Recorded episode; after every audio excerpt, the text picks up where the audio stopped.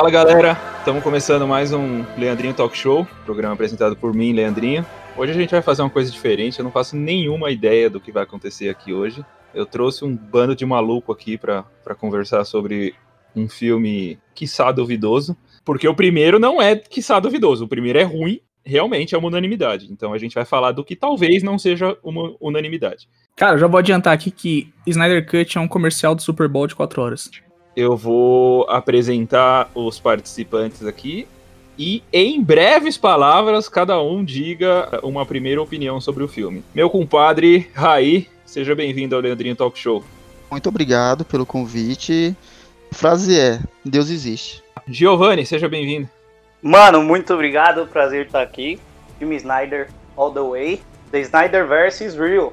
Não sabia que o podcast era bilíngue agora também, velho.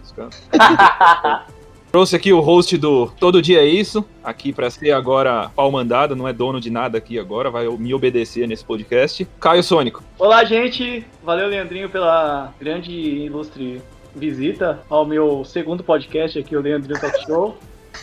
E Snyder Cut é tudo que os fãs, os fãs pediram e mais um pouco.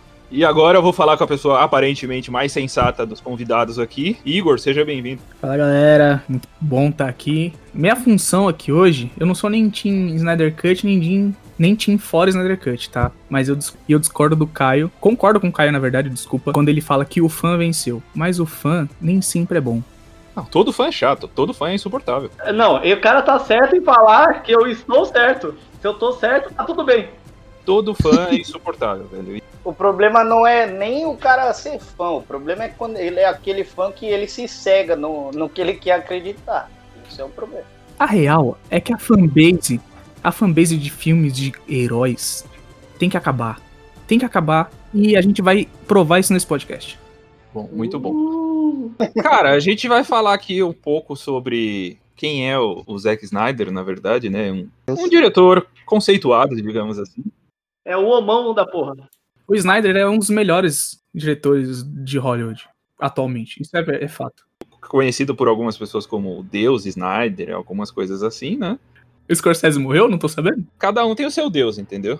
Lá na Argentina tem a igreja maradoniana, então cada um tem o seu Deus. Na minha opinião, melhor, o melhor filme do Zack Snyder é o 300. Mas tem gente aí que acha os outros. Enfim, cada um com a sua opinião. A gente vai passar um pouquinho aqui sobre o filme e aí comentando sobre erros e acertos, enfim. Eu pedi para o Caio fazer um, um, resumão das partes de cada que o filme consiste, né? Ele é dividido em, em capítulos. Poderia muito bem ser uma, uma série da Netflix, e não um filme de quatro horas. Aliás, eu, a minha primeira pergunta é: a vocês incomoda as quatro horas ou tá de boa? Incomoda. Poderia ser sim. Incomoda, incomoda muito, cara. É assim, o, eu acho que o maior problema do Snyder Cut, tá? E talvez não, não é um problema do Zack Snyder, mas é um problema desse filme em questão. É a falta de ritmo que o filme tem. Porque é perceptível que as quatro horas são apenas para dar aquele suco de nerdice pro fã, sabe? Ela não tem sentido. Esse, esse é o maior problema do Snyder Cut. Porque se a gente comparar os dois filmes, os dois Ligados da Justiça, o Snyder Cut ele é muito melhor do que aquele de 2017, que o de 2017 é horrível. O de 2017 tem uma coisa que o Snyder Cut não tem, que é ritmo. O de 2017 consegue contar uma história muito ruim, mas ele consegue contar uma história em duas horas, que o Snyder Cut demora quatro horas para fazer. A questão do ritmo não é, porque um foi um filme para cinema, ele teve um recorte de filme mesmo, de estratégia de cinema, e o outro foi um filme, cara, deixa aí, assiste aí quando você der para assistir, na velocidade que der para você assistir, entendeu? A parada do ritmo que existe no filme de 2017 pro Snyder Cut é que ele tem uma mente de storyteller ali que ele vai contar aquela narrativa sabe? Então, tipo, toda ação tem uma consequência, e essa consequência precisa para gerar uma nova ação. Vamos exemplificar isso? Esse episódio vai ter spoiler, né? Absolutamente, absolutamente. O Batman, ele não tira da cabeça dele, por exemplo, no filme do Widow, que precisa juntar a Liga da Justiça. Tipo, ele não teve um sonho de princesa e falou assim: hum, eu vou juntar os heróizinhos e vamos nessa, contra o Lobo da Steppe. No, no Liga da Justiça do Zack Snyder, ele acordou num belo dia de sol e fez isso, tá ligado? É, assim, e aí, não é um problema, eu, eu identifico isso como não um problema de, de diretor, mas é um problema de fazer uma, uma, função que você não tem experiência. O Widow, ele, é, ele foi ruim dirigindo porque ele não é um diretor, ele é um roteirista. Ele fez isso a vida inteira, então ele sabe os macetes de fechar roteiro no, nos filmes. O Snyder não, o Snyder é diretor. Então ele fez uma função que ele não sabia. É aí que tá o problema do, do ritmo. O filme dele, ele não tem essa, essa pa- parada do storyteller, né? Então vamos, vamos entender o filme agora. Caio, faz um resumo da parte 1 aí pra gente. Parte 1. Não conte com isso, Batman. Ó, a primeira parte, que é o capítulo capítulo 1, ou você quer que eu fale sobre o começo, o começo mesmo? Não, pode falar o começo, com aquela primeira cena horrorosa do Lex Luthor, assim, cara, parece um CGI do PlayStation 1. E a Gal Gadot aparecendo na estátua lá também, que é um, um- um gráfico do, do, sei lá, do Super Nintendo. O Superman imitando uma Ferrari. Com 10 minutos de grito. O filme começa com o grito da morte do Superman ecoando pelo mundo inteiro e acionando as caixas maternas, que é o que a gente vai procurar o filme todo, né? Que o vilão vai procurar o filme todo. E aí, o Bruce começa a procurar o Aquaman, né? A materna é um nome horroroso. É, isso aí já vem com coisa de quadrinho, que é. É tipo, joia do infinito, é muito bom. Não é, não é, não é bom também. É, é. Sim. Uma, uma coisa não, não, não anula a outra, velho. Prossiga, Caio. E o primeiro capítulo, que chama Não Conte Com Isso, Batman, o Batman vai procurar o Aquaman, o cara que tá salvando o pessoal da vila na geleira lá. E ele encontra, mas ele recusa. Vai embora lá e tem a grande cena da- das mulheres cantando pro Aquaman e cheirando a camiseta dele, que é gloriosa. Depois mostra o mundo de luto pela morte do Superman, assim, rápido assim, e depois mostra a cena da Mulher Maravilha rebatendo a metralhadora e acabando com os terroristas. Puta, muito boa essa cena, cara. Não, a cena é muito boa como um todo. É, cara, a aparição dela em si, o cara fala assim, ó, falta 30 segundos pra caixa explodir, senão vai explodir o quarteirão inteiro. Aí ela aparece andando, com o cabelo voando, esvoaçando, toda assim. e. E, cara, falta 30 segundos pra explodir um quarteirão, velho. Não fica desfilando aí. O tempo passa de outro jeito pra ela. O restante dali pra frente é excelente. Ela protegendo as balas, cara. Isso, essa cena é incrível. Mas a aparição dela, tipo, cara, 30 segundos pra explodir um quarteirão e você tá desfilando com o cabelo da Elsev aí fazendo propaganda, entendeu? É, então, é isso que. Exatamente, Leandrinho. Você falou um bagulho muito certo agora, mano. Vocês perceberam como tem o dedo do Snyder nisso? Como é que parece um super comercial do Super Bowl, assim, que os caras pegam e colocam. Só faltou o logo da Budweiser toda vez que eles aparecem pra apresentar um, um herói. Inclusive naquela do Aquaman, que ele tira. que ele aparece lá e vai entrar na água, tá ligado? Que ele tira a camisa. Só faltou aparecer lá o Budweiser, beba com moderação. Mano, isso é muito pro- propaganda, tá ligado? Ah, mas eu gosto, eu gosto. O Aquaman é bonito, o Aquaman é bonito. O Aquaman é bonito, merece tirar a camiseta. Que ele bebe a cachaça dele e joga no mar. Essa cena é de, da Elsev. Essa aí ok. É, inclusive, um péssimo exemplo, né? Já que o mundo tá lutando aí pelo meio. É, cara, o cara tacando. O cara poluindo lá, tá cagando. É, o isso porque o cara é o deus dos mares, hein? E no filme, no filme ele ainda fala, né, que não é nem um bagulho que veio dele. Porque o, o Alfred fica perguntando isso pra ele. Ah, por que agora? Você vai confiar mesmo no que o Lex Luthor falou. E aí ele fala que foi mais um lance que ele meio que deu a palavra dele pro Superman, né? É o cena pós-crédito de Marta versus Marta. Mas aí é que tá. O problema maior é que a gente sabe quanto tempo se passou pra ter aquela conversa. A gente não tem essa informação no roteiro. Esse, e se tivesse essa informação no roteiro, aí sim eu acho que mudaria tudo. Pelo menos essa parte. Um, um ótimo momento pra copiar a Marvel. Coloca lá um três meses depois. E aí foda-se, tá ligado? Tem que ser mais didático, porra. Acessa a cena específica lá atrás, lá quando o Idol tava Ô, ajudando a Igor, escrever. Igor, desculpa te interromper. Desculpa te interromper. Não precisa ser didático, não. Os caras aqui gostam de filme preto e branco, que é conceitual, velho. Então não, não vai ser didático. pensa, eu, eu também gosto do cinema de arte, assim, tanto que a minha profissão é crítica, mas assim, se você olhar pro, pro filme como um todo, filme de super-herói não é filme pra ganhar premiação. É um filme pra você levar a criança pro cinema, tá ligado? Você tem que ser didático, você não pode querer que os caras tryhard de 40 anos vai entender tudo. Já falaram que é adulto, velho. Aqui é- os caras falaram que é filme de crítico aqui. Não, porra, você não pode, pô. Raí, o que, que você achou da aparição da Mulher Maravilha? Ah, maravilha, né? Já começou por aí. É o que a gente tá falando, é a cara do Snyder, essa questão da câmera lenta, né? O dele joga câmera lenta. Pra quem é fã dele, ama. É igual as cenas de, de ação de 300. Sem a câmera lenta, o filme teria 3 horas e 20, mais ou menos? Por aí. É porque o lance do tempo também é muito relativo, porque uma das principais Vamos filosofar, o tempo é Caraca, relativo. agora profundo. Agora, Uma, da- uma das principais críticas que pelo menos eu tenho do, do primeiro filme de 2017 é que, velho, não tem desenvolvimento direito de ninguém. Do Flash, do Aquaman, do, do Cyborg. Eles meio que foram jogados lá. Ah, beleza, vocês são heróis, então vamos defender a Terra aqui e é isso. E o problema é que não é problema, né? O que acontece é que nesse, o Snyder deu essa atenção de introduzir o personagem, só que ele fez de um jeito bem extenso. Isso que eu ia falar, ele não introduziu, aí ele fez a biografia dos caras lá, né? Ah, sim, mas aí, aí eu concordo com quem é defensor e fala assim, deram o filme na mão do cara quatro horas, tá ligado? Ele já começou a fazer um filme falando que tinha, ia fazer mais de quatro horas porque eles pensaram numa série. E aí ele foi específico. O que que faltou no primeiro filme? Faltou exatamente isso aí que o nosso querido companheiro falou, explicar os caras, explicar o que aconteceu. É, porque, mano, no primeiro filme foi bem isso. Eles, foi, eles foram jogados lá, pra falar a verdade, e fala, mano, defender a terra aí deu ruim, mano. E é isso. E, e esse filme é bem o contrário. Tem coisa demais? Talvez. Mas pelo tempo que ele tinha, por saber que não era na plataforma do- tipo do cinema, não ia segurar todo mundo lá um tempão, acho que é válido. Vamos descobrir se teve cena demais aqui. Aí, Caio, segue aí. Aí depois lá da aparição dela, tem logo a luta pela primeira caixa lá em Temícera, né? Amazonas versus Lobo da Steppe. Foi a melhor luta do filme inteiro, de quatro horas. Eu também acho. O Lobo da Steppe jogando cavalo em Amazônia. Tudo que a gente queria, que a gente não sabia. Ele dando uma paulada na Amazônia, a Amazônia derretendo na parede, velho. Eu tenho uma dúvida por falta de conhecimento. As Amazonas, a força delas é aquela? Ou o lobo da steppe é overpower daquele jeito mesmo? O lobo da Steppe é overpower daquele jeito, mano. Ele é muito overpower. Porque as, as Amazonas são, são muito fortes, certo? Tipo, elas defenderiam contra outros personagens ali de boa, né? No filme mesmo, eles até colocam elas na situação de deusas, lá na primeira aparição do Darkseid. Mas é. O Lobo da Steppe é tryhard real. Ele é muito foda. É, pra você ver, eles fugiram lá. Quando ele viu que o panteão de 300 mil Amazonas tava chegando, eu falei, eu vou embora. Não vou matar todo mundo, não, vou embora. Já tô... Tem uma cena muito engraçada nessa treta, mano. Que eu até comentei com o Caio em off. No final da treta lá, a hora que o, que o Lobo da Steppe vai conseguir pegar a caixa materna, ele pega, ele dá uma trombada. Não lembro que ele faz direito no cavalo. E aí ela sai capotando pra caralho, assim.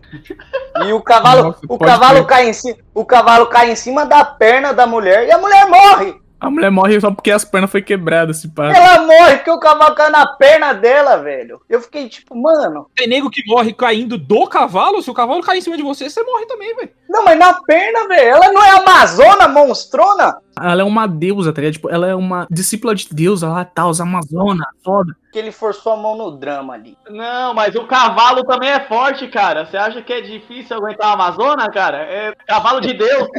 É o cavalo do Snyder, caramba. O cavalo do Snyder é foda. É o cavalo do Game of Thrones lá, o Hodor. É o Hodor cavalo, tá ligado? Exato, roda o cavalo.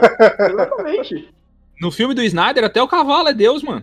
Ah, É o cavalo de Temícera, cara. Quem treina é, a- é as Amazonas, então os cavalos é forte. O cavalo de Temir é o mesmo cavalo que apareceu na Alemanha, é o mesmo cavalo que tem lá no interiorzinho de São Paulo, tá ligado? É o mesmo cavalo, velho. É- Essa informação eu não tinha, calma aí, vou até atualizar aqui. Atualiza aí, aquele cavalo era um puro sangue, por isso que ele matou ela. Imagina se fosse um- uma coisa, se, se eles tivessem colocado não os, os cavalos normais, mas aqueles pegas do que aparece no filme da Mulher Maravilha, o primeiro, que é que fala ali é outra história. Aí você fala assim, caralho, É porque é Cavaleiro do Zodíaco, aí é coisa boa, né, velho? Cavalo com asa, cara, é a mesma coisa do cavalo andando, por favor. sabe quando você faz, você taca a cena lá e você coloca o, o Photoshop e coloca as asinhas, tá ligado? É uns dois, três botões no máximo pra fazer isso. Eu acho que se alguém der uma trombada no seu cavalo e você cair de cavalo, provavelmente você tem um traumatismo craniano. Mas, tudo bem. Ô, Caio, mas aí então, é o, o, o que o nosso mano de Ramos falou é verdade. A gente tem que levar em consideração que elas são deusas, caralho. Uma dúvida, perdão, por falta de conhecimento. O nome original do Lobo da Steppe é Steppenwolf, certo? Sim. Sim, Cara, Lobo da Steppe, vocês não acham. Eu não sei, pode ser do quadrinho, ser famosíssimo. Pra mim, Lobo da Steppe ficou um nome bem fuleiro. É o nome que tem que ser mesmo, não tem outro jeito. É o nome sério, original. original. Mas, cara, eu não, não me empolgo. Steppenwolf é um nome animal. Pra mim, eu não traduziria. Deixaria Steppenwolf. É igual traduzir super-homem. Pô, é um ótimo argumento. é igual traduzir isso, velho. Só que eles não traduzem Aquaman, né? Tu podia traduzir Aquaman pra Homem-Água. É, é, é, é isso, é isso. É tipo Aquaman. Fala Aquaman, depois fala, sei lá, o Homem-Água, o É, Homem-Aquático. então, exato. o Batman não é um homem morcego também, entendeu? É, mas ainda tem mais credibilidade do que Homem-Água, se você para pensar. Se alguém fala assim, ah, Homem-Água, a primeira coisa que vem na cabeça é o Homem-Sereio e o mexilhãozinho do Bob Esponja. Você vê que é muito estranho quando, tipo, pega na Globo, quando passava esses filmes assim, e fala, Batman, o Homem-Morcego. Ah, você vê que na hora já não tem um nexo, velho. Não era pra ser traduzido. É, então, eu- puta, eu acho Steppenwolf um nome animal. Mas aí deve ter tido alguma coisa de direito autoral também. Não tem uma banda que se chama Steppenwolf? Não sei. Tem, pô, que canta aquelas músicas de que representa o rock e a motoca. Co- Coisa de Sons of Anarchy, não é? E aquela Born to Be Wild. Eu não imaginaria eles com um pandeiro e cavaquinho, velho. Sem dúvida, Steppenwolf deve ser, deve ser uma banda disso aí, velho. Não tem Deve como. Um ligado? grupo de pagode Steppenwolf. Pô, faria sucesso, cara. Só pra não perder a piada aqui, ô Leandrinho, sabe por que você achou o nome animal? Porque é um lobo. Vamos lá. Aí, parte 2, hein? Agora, a primeira parte já passou. Não tem a. Não, porra, pera aí, a primeira parte acabou ainda não. Eu não sei, eu não, eu não anotei por parte aqui. Eu sei que as próximas cenas já é a luta do que tem o 300 de Esparta lá, do Rodrigo Santoro lá. É, não, então, a introdução, né? A introdução ainda. A treta com o Darkseid, não é? A treta no Darkseid é na parte 2. Ah, já é a parte 2, a treta do Darkseid? Ô, então antes da gente fechar aí pra parte 2, ô Caio, deixa eu só fazer uma pergunta pra todo mundo aí. O que, que vocês acharam da pouca utilização das Amazonas nesse, assim, nisso tudo? Vocês acham que depois dessas dessa primeira luta, que foi a melhor luta do filme, na minha opinião aí, elas não mereciam ter um momento mais foda, assim? Eu acho que sim, mas eu não sei se ia caber, tá ligado? Porque elas foram surradas lá no começo. Então provavelmente elas seriam surradas de novo. Elas não iam sair do, da, da ilha delas pra ir salvar o planeta Terra. É verdade, tem essa. Contextualmente, eu não sei onde encaixar, não consigo imaginar. Elas mereciam porque são fodas. Desde o filme da Mulher Maravilha, elas mereciam mais tempo de tela. Mas eu não consigo pensar onde elas encaixariam, tá ligado? Então, mas aí se no primeiro. No, aí agora na, na segunda parte que o Caio vai dar a honra pra gente aí, elas já mostram lá que lá no passado elas saíram pra lutar junto com todo mundo e tal. Podia acontecer de novo, já que tá todo mundo se reunindo num grande evento, né? Sei lá. É, já que tinha quatro horas, punha, punha cinco horas logo já, né? Que dúvida que eu tenho, porque a treta que teve com o Darkseid, eles não falam exatamente onde foi. Mas não era uma ilha, cara. Aí, É. mano, tinha mil metros ali, mil quilômetros de terra seca, tá ligado? Absurdo, é um bagulho absurdo de grande. Mas, gente, aí é contra Darkseid, Deus Supremo. Aí você vai colocar todo mundo pra enfrentar Steppenwolf e vai, vai virar o filme 2017. Não, mas não é isso, Caio. O problema é que a ameaça é igual. A grande dúvida é, se elas saíram naquela época, foda-se, porque foi o Darkseid, tava ameaçando a Terra. Steppenwolf tava ameaçando a Terra também e não era no mesmo lugar. Por que que elas não saíram? Tá louco, a Diana saiu porque se apaixonou lá pelo cara bonzinho na guerra. Nossa, nem me fala. Mas é provavelmente é porque a treta de elas se enfornarem na ilha delas não tinha acontecido ainda. Essa pode ser a desculpa. Acho que guardaram essa história pro segundo filme. Não, vamos, não vamos falar do segundo filme, não. Não, não, é verdade. O Caio, tem- o Caio- o Caio tem, o Caio tem razão, porque eu acho que eles falam isso no, no roteiro, inclusive. Lembrei aqui agora. Os deuses lá e tal ainda tava vivo. Estavam lutando juntos. É verdade, o Caio tem razão. O segundo filme é meme tipo WhatsApp 2 ou eu tenho a possibilidade? Não tem a possibilidade, cara. Não é, não é que. Não diga nunca. Não diga nunca. Ninguém acreditava desse filme de hoje. Exatamente. É, o Snyder Cut não existia. E olha aí o que aconteceu. Pelo pro Snyder Cut veio dos fãs, só que o Snyder verso não vai acontecer porque não tem ninguém mais na Warner. O coração dos filmes do Snyder, que era o Ben Affleck, ele não quer nem passar perto do portãozinho do- da entrada. Ah, mas, amigo, tem um negócio chamado dinheiro que move o mundo. Não vai, mano. O, o- Eu duvido que se não injetar grana igual tá injetando, os caras não vão pensar, pelo menos. não injeta, sabe por quê? Dentro da Warner, os- o único diretor, que no caso diretora, que teve o poder de mudar alguma coisa lá dentro foi a Perry Jenkins. Em todos esses anos de filmes fracassados da DC Comics, cara. O produtor executivo da, lá de cima que manda e eles querem sempre copiar a fórmula da Marvel. E o Ben Affleck saiu por causa disso, inclusive. Eu acho que o Ben Affleck, ele não, não tem... Acho que ele, que ele tem culhão pra não fazer isso mais. Ele trabalha onde ele quiser hoje. Sabe um cara que fez filme da DC e fez um. O menino brilhante lá, o vampiro. Então, só que ele, ele também já tá querendo parar de gravar, porque tá- as informações que vêm lá de Hollywood é que no set de The Batman, lá ninguém tá aguentando o Matt Reeves dirigindo mais. A mina que fazia Mulher Gato já tá de saco cheio, o Robert Pattinson também, ninguém mais tá aguentando o cara. Um bagulho da hora que eu lembrei também, que, mano, outro cara que fez um trampo da hora com o filme de herói da DC foi o Nolan, né? Aquela trilogia do Nolan ali, meu Deus do céu. Sim, ali é muito bom, filme bom. Caio, prossiga, vamos prosseguir com a cena, senão a gente vai ter um podcast de quatro horas também. Parte 2 A Era de Heróis. Então o Lobo da Steppe tá com a primeira caixa, né? Aí ele procura um- lugar pra ser a base dele e ele acha uma usina nuclear na Rússia desativada lá e falou: Ah, esse lugar é bom aqui porque esse lugar é mau e tóxico, então vou ficar por aqui. Aí ele manda os parademônios lá, que é os bichinhos voadores, procurar as outras caixas, por- porque ele sentem o cheiro. O Bruce tá procurando o Barry Allen, que é o Flash. Ô, os parademônios, os parademônios são igualzinho os bichinhos do, do, do CD do Linkin Park lá do. Do Bart Theory, que são. Caralho, é verdade, mano. Caralho, mano. E também vocês podem encarar os parademônios como o povo Chitari, né? Pra galera que não é das mais antigas e tá ouvindo o podcast aí, quiser fazer essa comparação, pode comparar os parademônios com o Chitari do Thanos. Mas põe o CD do Hybrid Theory aí, vocês vão ver que é idêntico. Ah, sim. Com o Chester gritando, tudo fica melhor. Esse negócio de a caixa ter um cheiro, eu achei bem nada a ver. Ah, é tipo sentir o chakra da, da caixa, é sentir a energia da caixa, só Sim, aí eles podiam colocar energia, não o cheiro. O cheiro ficou bem paia. É tipo passar o pano, né? Mas aí eles são os insetinhos lá, sentir cheiro. É mesma coisa. Não, inseto não. Inseto não. São humanos que não venceram Darkseid. Que viraram insetos humanos gigantes lá.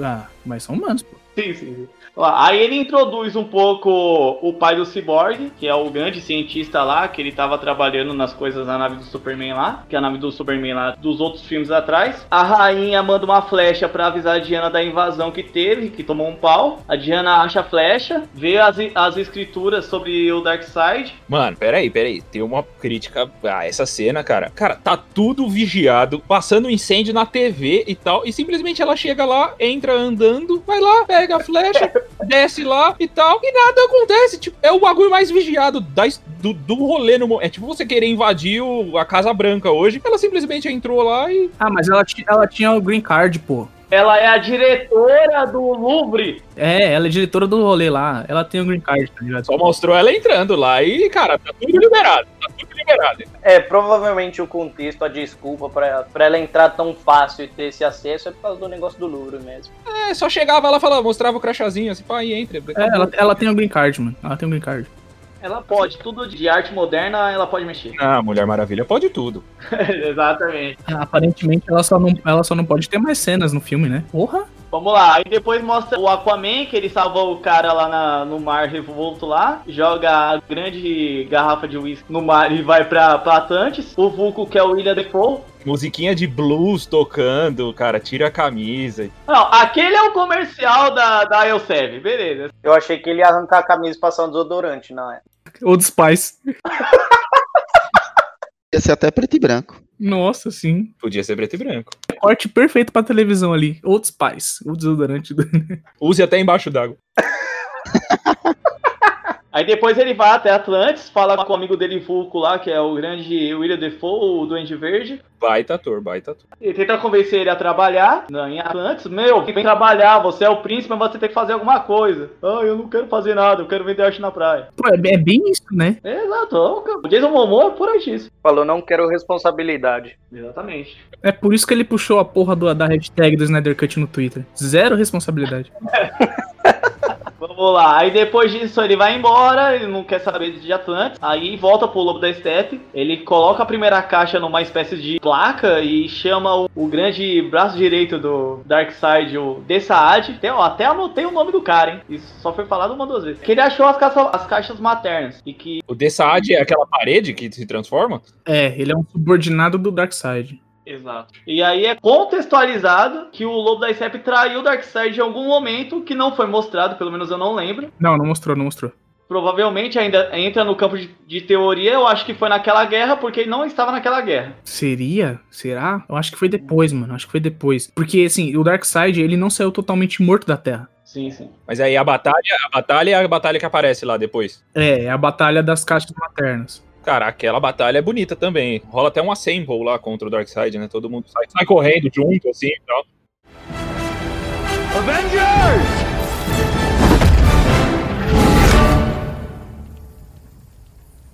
Assemble. É tipo uma HQ do Alex Ross. Sim. Não, mas rolou o Assemble, pô. Rolou o Assemble. O Assemble de- deles lá foi quando o Tritão lá bateu o tridente dele no chão e fez o 300 lá. Ah! Aí todo mundo saiu correndo, pô. Aliás, tem um maluco lá que é a cara do 300 Esparta, né, velho? É o Zeus. Eu nunca, depois de Percy Jackson, eu nunca mais consegui ver Zeus da mesma forma. Putz. Cara, aí dúvida, mais uma dúvida pra vocês me esclarecerem. O Darkseid, cara, se o lobo da Steppe é overpower, o Darkseid ainda mais, certo? Nessa batalha ele morre, tipo, o cara dá uma machadada nele e ele morre. Eu achei simples demais, entendeu? Pelo poder que eu imagino que esse cara tem. É, é que eu acho que ali foi Deus contra Deus, tá ligado? Aí, aí a parada é mais embaixo, mano. Ah, é, porque foi o 300 de Esparta lá que deu nele, né? É. Foi o Zeus. Não, não foi nem o Zeus, foi o outro, outro Deus lá, mano. Isso não. Foi o Ares. O Hades, é o Hades é apelão. O Ares, o vilão da Mulher Maravilha. Bom, voltando aqui. Aí depois de- dessa cena do ele falando com, com Dessaad, falando que vai se redimir pra ele tentar voltar ao lado do Darkseid. E depois a Diana, que viu as escrituras lá sobre o Darkseid, ela vai falar com Bruce. E aí a explicação da guerra. Foi uma guerra que todo mundo se juntou, Amazonas, deuses, Atlantes, para salvar o planeta da ameaça do Darkseid e das caixas maternas. E aí cada, cada povo fica com uma. São três, né? E a Diana entra oficialmente pro, pro jogo pra tentar ajudar a recrutar os meta-humanos que, que ainda existem. Ela assina a carteira, vira CLT e faz parte agora da Liga da Justiça. A impressão que dava é que ela já tava nessa parada aí, tá ligado? Sabe aquele funcionário que, ah, não, vou começar, mas espera acabar meu seguro-desemprego pra registrar? Ele era jovem aprendiz, era jovem aprendiz, aí depois foi contratado oficial. É. Só que é bom observar que nessa cena que eles explicam as caixas maternas é a cena que faltou no primeiro filme. Sim. Porque se eles explicam principalmente o conceito das caixas maternas e o porquê que o lobo da steppe tá atrás delas e tal, que nem aconteceu agora, talvez o primeiro filme não fosse tão ruim como foi. Eu, particularmente, sou um desconhecedor do tema. Eu, no primeiro filme, eu não fazia ideia do que era caixa materna. Pra mim, caixa materna podia ser um berço. Poderia. E o que, o que acontece no primeiro filme é exatamente isso, porque eles não explicam. E aí, quando o Cyborg enterra a caixa lá no, no cemitério, eles pegam e. e A sensação que eu tive, pelo menos na época, era que, pô, todo mundo fala da caixa materna, só que na hora que precisou realmente proteger a caixa, sei lá, ele coloca num cemitério municipal, tá ligado? Da cidadezinha. Que qualquer idiota pode ir lá e pegar. Se juntar o Sandy e o Winchester, eles vão lá e pegam. Na- sobre cemitério ainda a gente vai falar bastante. ainda. Caio, prossegue aí. Eu acho que agora é a cena do, do Flash e do cachorro quente. Isso, isso. Aí a gente entra na parte 3 já. Parte 3. Amada mãe, amado filho. Vamos lá, aí a gente entra no. Tem a apresentação do Flash, que ele vai lá na entrevista de emprego, chega atrasado, que é a piada do Flash, e salva a garotinha lá. Que é por causa dele que ela é atropelada, né? Quase atropelada, no caso. Caraca, se vocês forem contra o que eu vou falar, esse podcast está encerrado agora. Não tem comparação a cena de câmera lenta do Flash com qualquer outra do Mercúrio e qualquer outro filme da Marvel, cara. Não, não tem. Muito diferente a qualidade, velho.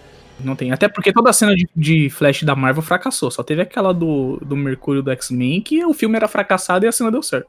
Então, é dessa cena que eu tô falando. Essa cena é muito boa. Tipo, comparar com essa, A do Pentágono, comparar a cena do Pentágono com essa. a do Pentágono, isso, a do Pentágono na, na, na cozinha lá, Isso, É, essa mesmo. cozinha. essa cena é maravilhosa. Tipo, nunca vai Sim. ter uma cena igual. Então a do Flash não chega igual essa e é melhor do que as outras da Marvel, entendeu? Sim, Mas eu sim. acho que o contexto é diferente também, cara, porque a do Flash é necessária. Eu acho que a do Flash é necessária porque ele, ele mostra o quão cara, rápido o cara é. Porque se simplesmente mostrasse ele num frame em um lugar e no outro frame em outro, beleza. Ah, mas ele faz umas piadinhas, põe a salsicha no bolso lá e tal. Tipo, É, mas aí. ele não tá só o- sendo útil, ele tá sendo brincalhão também, entendeu? É que o Flash é o alívio cômico do, do filme, né? Então, cara, eu percebi isso também. Ele é o, ele é o Homem-Aranha, ele é o Homem-Aranha, velho. Do, do- Só que no primeiro filme não é o, o Aquaman, o de 2000, primeiro filme, ó, o filme original, que é o original, gente. Não é o Aquaman, que é o alívio cômico. A real é que no primeiro é todo mundo. O Batman é um piadinho. Eu achava que no primeiro o filme inteiro era um alívio cômico. Eu pensei que todos eram Coringa. O, o papel oficial do alívio cômico ali era do Aquaman no primeiro filme. Eles meio que transformaram pro Flash, porque o Flash não ia ter tanta relevância assim nesse do Snyder. né?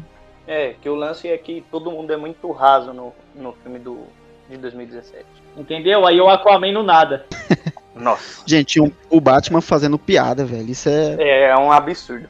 Não dá, mano. Não dá. Isso você tá falando do primeiro. Uhum. Isso, do primeiro. Ah, sim. É, realmente, pelo que eu conheço do Batman, ele é um cara mais sombrio. Realmente não, não faz parte do perfil dele. Ele é o Pick Black. Ele... O Caio não poderia ser o Batman, por exemplo, entendeu? Exatamente. Vocês, vocês falaram que o Batman é sombrio, mas a liga inteira é sombria, né, cara? E isso é uma coisa que eu gostei muito no Snyder Cut. Sim. Porque ele conseguiu trazer o tom que precisava nesse filme. Imagina na versão preto e branco, cara. Sombrio puro, velho. Assim, se ele é muito isso, né, mano? É porque, ainda mais da prim- depois da primeira impressão que o filme deu, igual a gente falou agora há pouco. Parece que todos são alívio cômico do filme, não dá pra reconhecer quem que é o certo da primeira versão. A ideia mais desse filme também foi dar mais seriedade pra todos, né? Até o Flash nesse, que é um pouquinho do alívio cômico, ele é um personagem bem mais sério comparado com o do primeiro filme. Esse filme tava tão sério, tão sério, que teve um momento, teve esse momento que me incomodou um pouquinho, que foi a entrada do Superman. Que ele, que ela, que ele fala, não me surpreendeu, aquilo me, me incomodou um pouquinho. Calma aí, calma aí. Essa parte a gente ainda não chegou. Caio, prossegue aí. Depois do, depois do, Mercú depois do Mercúrio, ó, do Flash. Tira a camisa, tira a camisa da Marvel hoje, cara. A anotação que eu fiz é, ó, cena do Flash, caminhão e cachorro quente, muito ruim comparada com a do Mercúrio. Foi isso que eu escrevi, aí eu tava lendo o Mercúrio aqui, entendeu? Entendi. A próxima observação que eu fiz tá escrito assim, ó. Interessante a história do Cyborg, mas a armadura muito mal feita. O Robocop de 87 era melhor. Nossa, é verdade. Isso é muito bem observado, porque é um X bem trágico, né, mano? Trágico pra caralho. Parece, sabe, a impressão que dava é quando o Deadpool vira pra câmera e fala assim: ah, o, o estúdio não teve orçamento, né? Faltou dinheiro. Parece que faltou dinheiro pra dar um, um tchan ali na armadura do Cyborg, mano. A parte de, de, de corpo dele é terrível. E, da, e a da cara, às vezes, desencaixa um pouquinho, mas, mas beleza, faz parte. Não podia, né? Porque o Cyborg é o coração do filme, mano. Nesse é, nesse sem dúvida. É, É, Era pra ser do primeiro também. O Snyder tinha essa ideia de que o, ele sempre falou em entrevista, inclusive, que o Cyborg era pra ser o coração do filme, não o Batman ou o Superman, que era o mais de praxe. O ator que faz o Cyborg, ele já fez alguma coisa? Já? Ele era. Ele trabalhava muito paralelamente ali dentro do cenário mais indie, né, em Hollywood, mas o grande trabalho dele mesmo foi, foi Liga da Justiça. Vocês perceberam que o Cyborg anda meio torto? Sim. Ele é, ele é meio manco. Um- Sensacional, sensacional aquele, porque ele ainda não se acostumou com aquele corpo. Ele anda ainda com uma dificuldade. É um bom trejeito. Perfeito, o trejeito perfeito, mas que o uniforme, toda a parte corporal dele, cara, se desse mais seis meses, ficaria muito melhor, velho.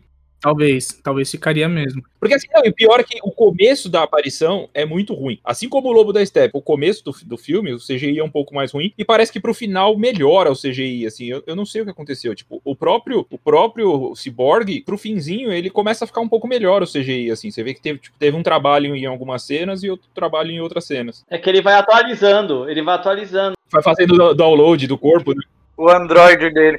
O problema, eu acho que. Eu acho não, né? Eu tenho quase certeza que foi isso aí. A impressão que deu é que quando eles anunciaram o Snyder Cut, né? Lá no evento da DC Fandom, foi anunciado que seria uma série, né? Como, como vocês me falaram aí no começo. Que seria uma série de quatro episódios, uma hora cada um. Porque não, não queria atrapalhar a bilheteria de Mulher Maravilha e tudo mais. E aí foi um outro problema aí que aconteceu. E do nada virou um filme. Eu acho que eles trabalharam no começo pra ser uma série, e aí sim, a preparação, né? A pós-produção de uma série é diferente da pós-produção de um filme, por exemplo. Ainda mais de um filme tão trabalhado quanto foi esse do Snyder, que ele chegou até a gravar outras coisas. Faltou um pouquinho de logística aí, provavelmente. É, acredito até que o formato de, de capítulos é, era por isso. Que ele ia fazer em capítulos tipo série. E por isso que eu acho que, voltando lá atrás, essas quatro horas você pode assistir do jeito que você quiser, porque é só você parar em um capítulo, no outro dia você assiste outro, igual uma série, ou você assiste tudo. Então não teria muito problema essas quatro horas, já que é dividido assim o filme. Mas ainda bem que não foi uma série, né? Porque ele não tem cara de série. Ele não tem cara de série. Tem- não tem um gancho. Não, ele teria que ter outro roteiro, cara. Ter, a, a- a dinâmica, a dinâmica é diferente. Ele tem que ser pensado pra série, entendeu? Tem que fazer um roteiro que tenha um gancho ali aberto pra você, no outro episódio, já puxar, sabe? Sem precisar fazer ele o que aconteceu. Isso faz quatro finais. Você tem quatro finais. Ele não ia funcionar tão bem como ele funcionou se fosse no formato de série, não de um filme só. Eu acho que basicamente o roteiro seria: primeiro capítulo, primeira caixa, segundo capítulo, segunda caixa, terceira caixa, batalha final. Era um bom, era um bom roteiro, entendeu? E ponto. Eu não duvido que talvez tenha sido essa a ideia lá no começo, quando eles falaram pro Snyder que, beleza, você vai ter seu filme, vão aí. Eu, eu não duvido. Eu Acho que essa mudança de, de rota aí deve ter feito algumas coisas, né? Porque, bem como vocês falaram, as cenas que ele gravou, que foram as que falaram mais no finalzinho ali e tal, elas são bem mais trabalhadas em, em fato do que as que ele já tinha gravado, né? E aí tem tem todo o, o problema do filme ser 4x3 e não o screen wide lá e tal. Lindo, lindo. Meu, ó, olhando bem aqui, agora vamos falar desse ponto aqui, ó. Eu tô vendo a parte final do primeiro capítulo. A parte final do primeiro capítulo é a, o Lobo da Steppe indo embora e as Amazonas derrotadas. É um bom gancho? Talvez. Cara, seria um bom gancho da flecha. A flecha chegou lá, pá, beleza.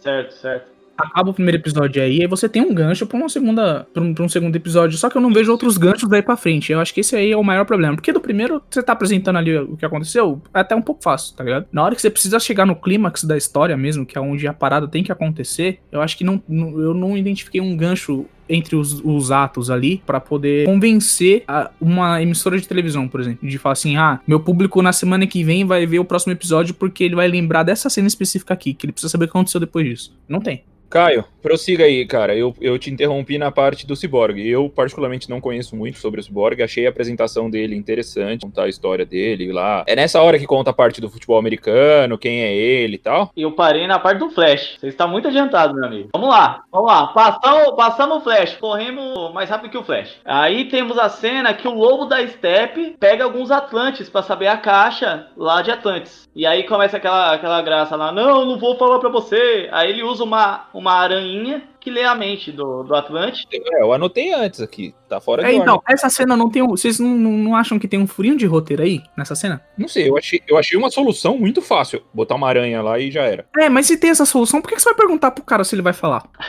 é, faz sentido. Você esse é o furo do roteiro aí. Ele pergunta pro cara: Ah, você vai me falar. Ah, não vou falar. Eu- a- o próximo passo que vem na sua mente é: Porra, ele vai torturar o maluco até o maluco falar. Ele lança uma aranha, igual o robozinho do Transformers, quando ele quer pegar a localização do mapa lá do Witch Wiki, tá ligado? Então, não, eu, eu acho que essa solução é exatamente. E aí depois ele pega o pai do Cyborg e prende e faz o cara falar, pô, por que não botou aranha desde o começo lá também, entendeu? No- na testa do cara. Ele é do mal e ele gosta de torturar. Não, mas é só que ele, ele, ele, ele é do mal e gosta de torturar, só que ele não torturou o filho de Atlantis porque ele tava com medo do bastardo ir atrás. O bastardo tava tomando uísque no bar, velho. Vocês vocês estão falando que o, o vilão não pode ter um diálogo. Às vezes ele pode sentir sozinho. Ele quer falar com alguém. Eu sou, eu sou, eu sou team vilão com diálogo. Só que fez sentido. Eu concordo com o Leandrinho. Foi muito fácil isso. E, e foi muito grave não usar isso lá na frente. Concordo, concordo. Vamos lá. Aí depois, aí o Bruce meio que tá falando com a Diana lá, e tem a cena lá do, do mouse lá, que dá aquela tensão sexual lá. Ele fala que ele não conseguiu recrutar o Aquaman. Vocês vocês chipam? Vocês chipam ali? Cara, não. Acho estranho.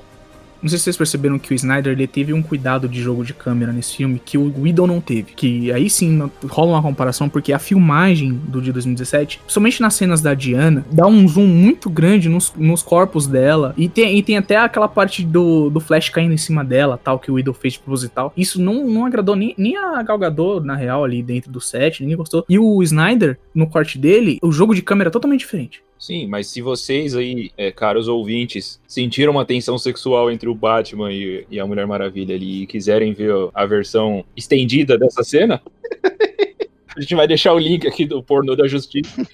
Vocês podem acessar aí, vai estar linkado no- na postagem do, do episódio. Muito bom. É a versão estendida. Primeiro podcast que eu venho que tem um link na descrição do pornô.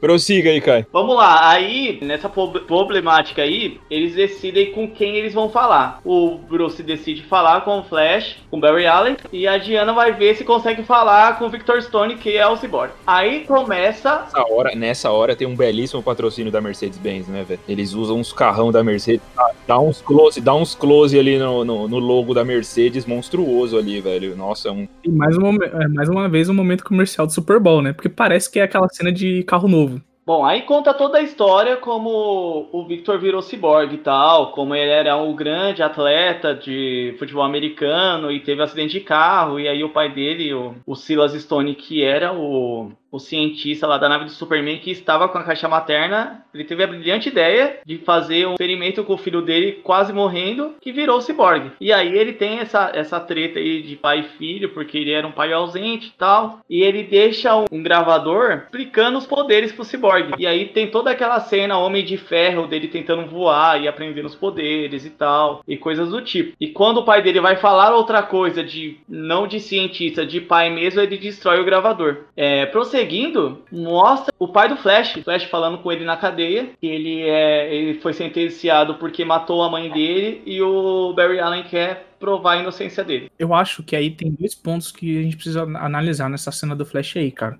Assim, porque a- a- o pai fala, você precisa seguir sua vida. E ele basicamente assume que ele é um fardo na vida do Flash. Se fosse qualquer outro filme, a gente auto- automaticamente associaria como culpado. Que o cara se assume ali como culpado, basicamente. Sim. É uma motivação, eu achei que foi uma, uma motivação meio rasa, na real. Porque se ele assume, muda completamente a, a parada, né? A motivação do Flash. Mas aí, quando- depois que o Flash escuta isso, ele simplesmente volta pra casa, encontra o amigo, o Bruce Wayne e fala assim: ah, beleza, eu tô sem fazer nada, o, o LOL não carregou aqui. Meu pai falou pra eu seguir em frente. Ah, meu pai falou pra me seguir em frente, o- a cerveja acabou, então vamos qualquer desse rolê aí. Mano, O rolê, salvar o mundo. Como ele vai poder salvar o pai dele se não vai ter mundo, se ele não salvar? Mas então, só que aí não tem um questionamento, velho. A, a motivação é muito fraca. Ela é muito fraca. Toda essa cena que gira em torno disso, eu achei ela muito rasa. Não, não, não tinha que ser tão simples. O do Flash, ele se. Ele, cara, ele era um moleque, tipo, sem nada, ele vê, se vê dentro de uma parada, puta, emocionante. E, cara, ô, preciso aqui participar, cara. Eu tô com o Batman aqui, tô com a Mulher Maravilha. Eu acho que é mais, tipo, empolgação de estar num rolê legal do que ele ter uma motivação genuína, realmente, entendeu?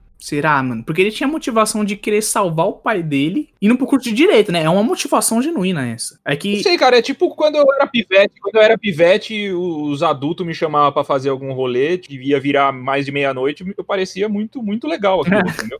Eu acho que ele tá mais ou menos empolgado ali de fazer alguma coisa fora do comum dele, entendeu? Heróica. Foi pelo hype. Foi pelo hype, foi pelo hype. Mas naquela cena lá do, do Batman chamando ele, tem referência de símbolos tanto do Batman quanto do Superman no, no quarto dele. Talvez ele também seja fã dos dois e teve a oportunidade de trabalhar com ele. Ah, tá, então. beleza. A do, a do Superman eu não peguei. A do Batman eu vi lá no, no canivetezinho, né? No, na Shuriken. Bom, então, e aí, cara, já é uma motivação. Você vai trabalhar com seu ídolo. O Caio adoraria trabalhar, ser o vilão do Sonic. O Eggman. Tem o agente lá, o agente Stone lá do Robotnik, Jim Carrey, grande homem. Vamos, voltando aqui. Aí o Bruce Wayne convence e mostra a parte do carro lá. E eu só queria falar uma curiosidade, que quando passa o carro ali, tem um outdoor falando você não está sozinho. E ali é uma propaganda real de uma ONG que ele estava ajudando. Prevenção a suicídio. Exatamente. Ali é real mesmo. Ali temos o comercial. You Never Walk Alone, hein? Não, é, não é, isso é o do Liverpool, confundi. Bom, aí começa. O Cyborg chama a Diana hackeando o computador do, do Batman, que o Bruce ele não consegue, né? Ele faz todo o esquema pra ninguém é, entrar na Batcaverna, a Diana entra em um minuto, todos os firewall possível, o Cyborg vai lá e hackeia, e não tem um minuto de paz. Né? É, não, a gente, a gente descobriu que o, que o Bruce, ele não sabe fazer quase nada, né? Tanto que, inclusive, na cena do Flash, quando o Flash pergunta pra ele qual que é o seu poder, ele solta um, eu sou rico. Ele paga as coisas pra É, eu, ele, eu- me veio na mente aquele meme lá, eu tô rica! Exatamente. Bom, aí eles têm uma breve conversa, o Cyborg vai embora, ainda não foi convencido a se juntar, e ele esconde a caixa materna no, no túmulo da mãe dele, que é no, no, no cemitério da Lapa aqui. Se- essa cena faz muito sentido mais agora do que no, em 2017. Cara, mas assim, vamos lá. Pensa na, na- na psicologia reversa. Se você tem um item muito importante, aí você vai ter, precisa esconder ele dentro da sua casa. Aí na sua casa tem um cofre e tem o banheiro da sua casa. Você escondendo no banheiro, quando o bandido invade, qual é o primeiro lugar que ele vai procurar? Faz sentido. No cofre. Então, ele vai procurar o lugar mais difícil. Então, você escondendo num lugar escroto, é mais difícil da pessoa achar, entendeu? Não, mas então, o problema não é nem questão dele ter escondido. Eu acho que ele escondeu e agora faz muito mais sentido, porque a gente sabe que ca- a gente. Vou, vamos colocar no lugar da- do, do Leandrinho que não, não conhecia a caixa materna. Hoje você sabe o que a caixa materna faz. O que, que ela pode fazer. Qual a capaci- a capacidade dela. Porque foi explicado nesse filme. Se gente, em 2007 a gente não sabia. Então essa cena, essa cena foi muito um- uma cena aleatória. Sabe quando você tá jogando bolinha de gude? Aí você tá no box lá, sabe? No barro. Aí você começou a chover, você esqueceu a bolinha de gude lá no box lá. Quando você foi ver, o barro tomou conta de novo e você perdeu a sua bolinha de gude. Me pareceu muito isso. Uma coisa que eu achei estranha desde o começo foi que, mano, as Amazonas tiveram todo o cuidado pra guardar e isolar lá a caixa materna. Os Atlantes também. Os Atlantes, a mesma coisa. Chegou os humanos, o cara simplesmente enterrou o bagulho e foda-se. E foda-se. É, mano, e, e, e, assim. Repete, qual classe fez isso? Os humanos, porque ficou uma com o, com o homem, né? Você vive no mundo humano. A gente faz alguma coisa certa aqui nesse mundo? né? O, o- o pior é porque, assim, ela tava guardada lá no, no centro de, de tecnologia espacial lá, que os caras fazem a pesquisa. E do nada, o, o pai do Cyborg teve a brilhante ideia e falou assim: Eu vou deixar aqui com meu filho que vai fazer mais sentido do que deixar num lugar te- cheio de segurança, a porra toda, que ninguém vai conseguir chegar lá, tá ligado? Tudo bem que o Cyborg é a pessoa hoje mais poderosa do mundo, né? Tecnologia, ele tem acesso a tudo, é. Ele tem acesso a tudo, o cara é foda, mas se você parar pra pensar, não tem sentido, velho. Se o Jarvis pega o Cyborg, não dá nem pro cheiro. prossiga aí, Kai, prossiga. Vamos lá, vamos lá. Depois que o Cyborg esconde o, o item, o pai do Cyborg é sequestrado pelo demônio porque sentiu o cheiro da, da caixa no pai dele. Em Gotham, o pessoal tá maluco lá, a po- a polícia. Nossa, mas o que tá acontecendo? Tem um cara parecido com o Batman raptando pessoa. Aí quem, quem vai lá falar com o Batman? O comissário Gordon. Grande J.K. Simmons, aliás, padrão. Ele ativa o bate-sinal. Aí volta pro Lobo da Steppe atacando o, Santuário de Atlantis. É engraçado. Lembra do, do Batman? Ele vê o Batman e dá risada, como tipo, droga, tenho que trabalhar de novo. Sim, sim, sim. É umas piadas fora do tom que teve no, no último filme. É, vamos lá. Depois teve a, a treta, ele consegue derrotar o Aquaman, que aparece de, de supetão lá, e leva a segunda caixa. Pô, preciso fazer uma observação. Cara, como que é o nome da mina? A Mera, a Amber Rard. Amber Rard. Cara, essa mina é muito gata, velho. Sim, sim, mano. Ela é overpowered de beleza, velho. OP. Sério, sério, ela é muito bonita. Antes de, de voltar aqui, eu tenho a pergunta pro Raí. É, meu amigo, o que você acha das bolhas dos Atlantes para falar, para, para mostrar as falas? Eles não falam embaixo d'água, eles têm que fazer uma bolha de ar e tal. Ah, sim. É, eu achei uma, uma questão. Eu acho que o Snyder ele se incomodou com isso, porque você pode ver que no filme do Aquaman ele já consegue falar debaixo d'água. Então acho que ele não quis mudar, quis manter essa questão da bolha. Aí pra mim, cara, tanto faz, velho. Assim, se é ruim ou bom. Porque no Aquaman ele fala debaixo d'água. Já no, no Snyder ele cria essa bolha. Às vezes não tinha como regravar também por causa da pandemia e falou assim: ah, vai assim mesmo. Não, mas peraí, peraí, peraí, peraí. Mas vocês veem problema nisso? Não é tipo, como que chama aquele. Quando você faz uma coisa errada, tipo, é.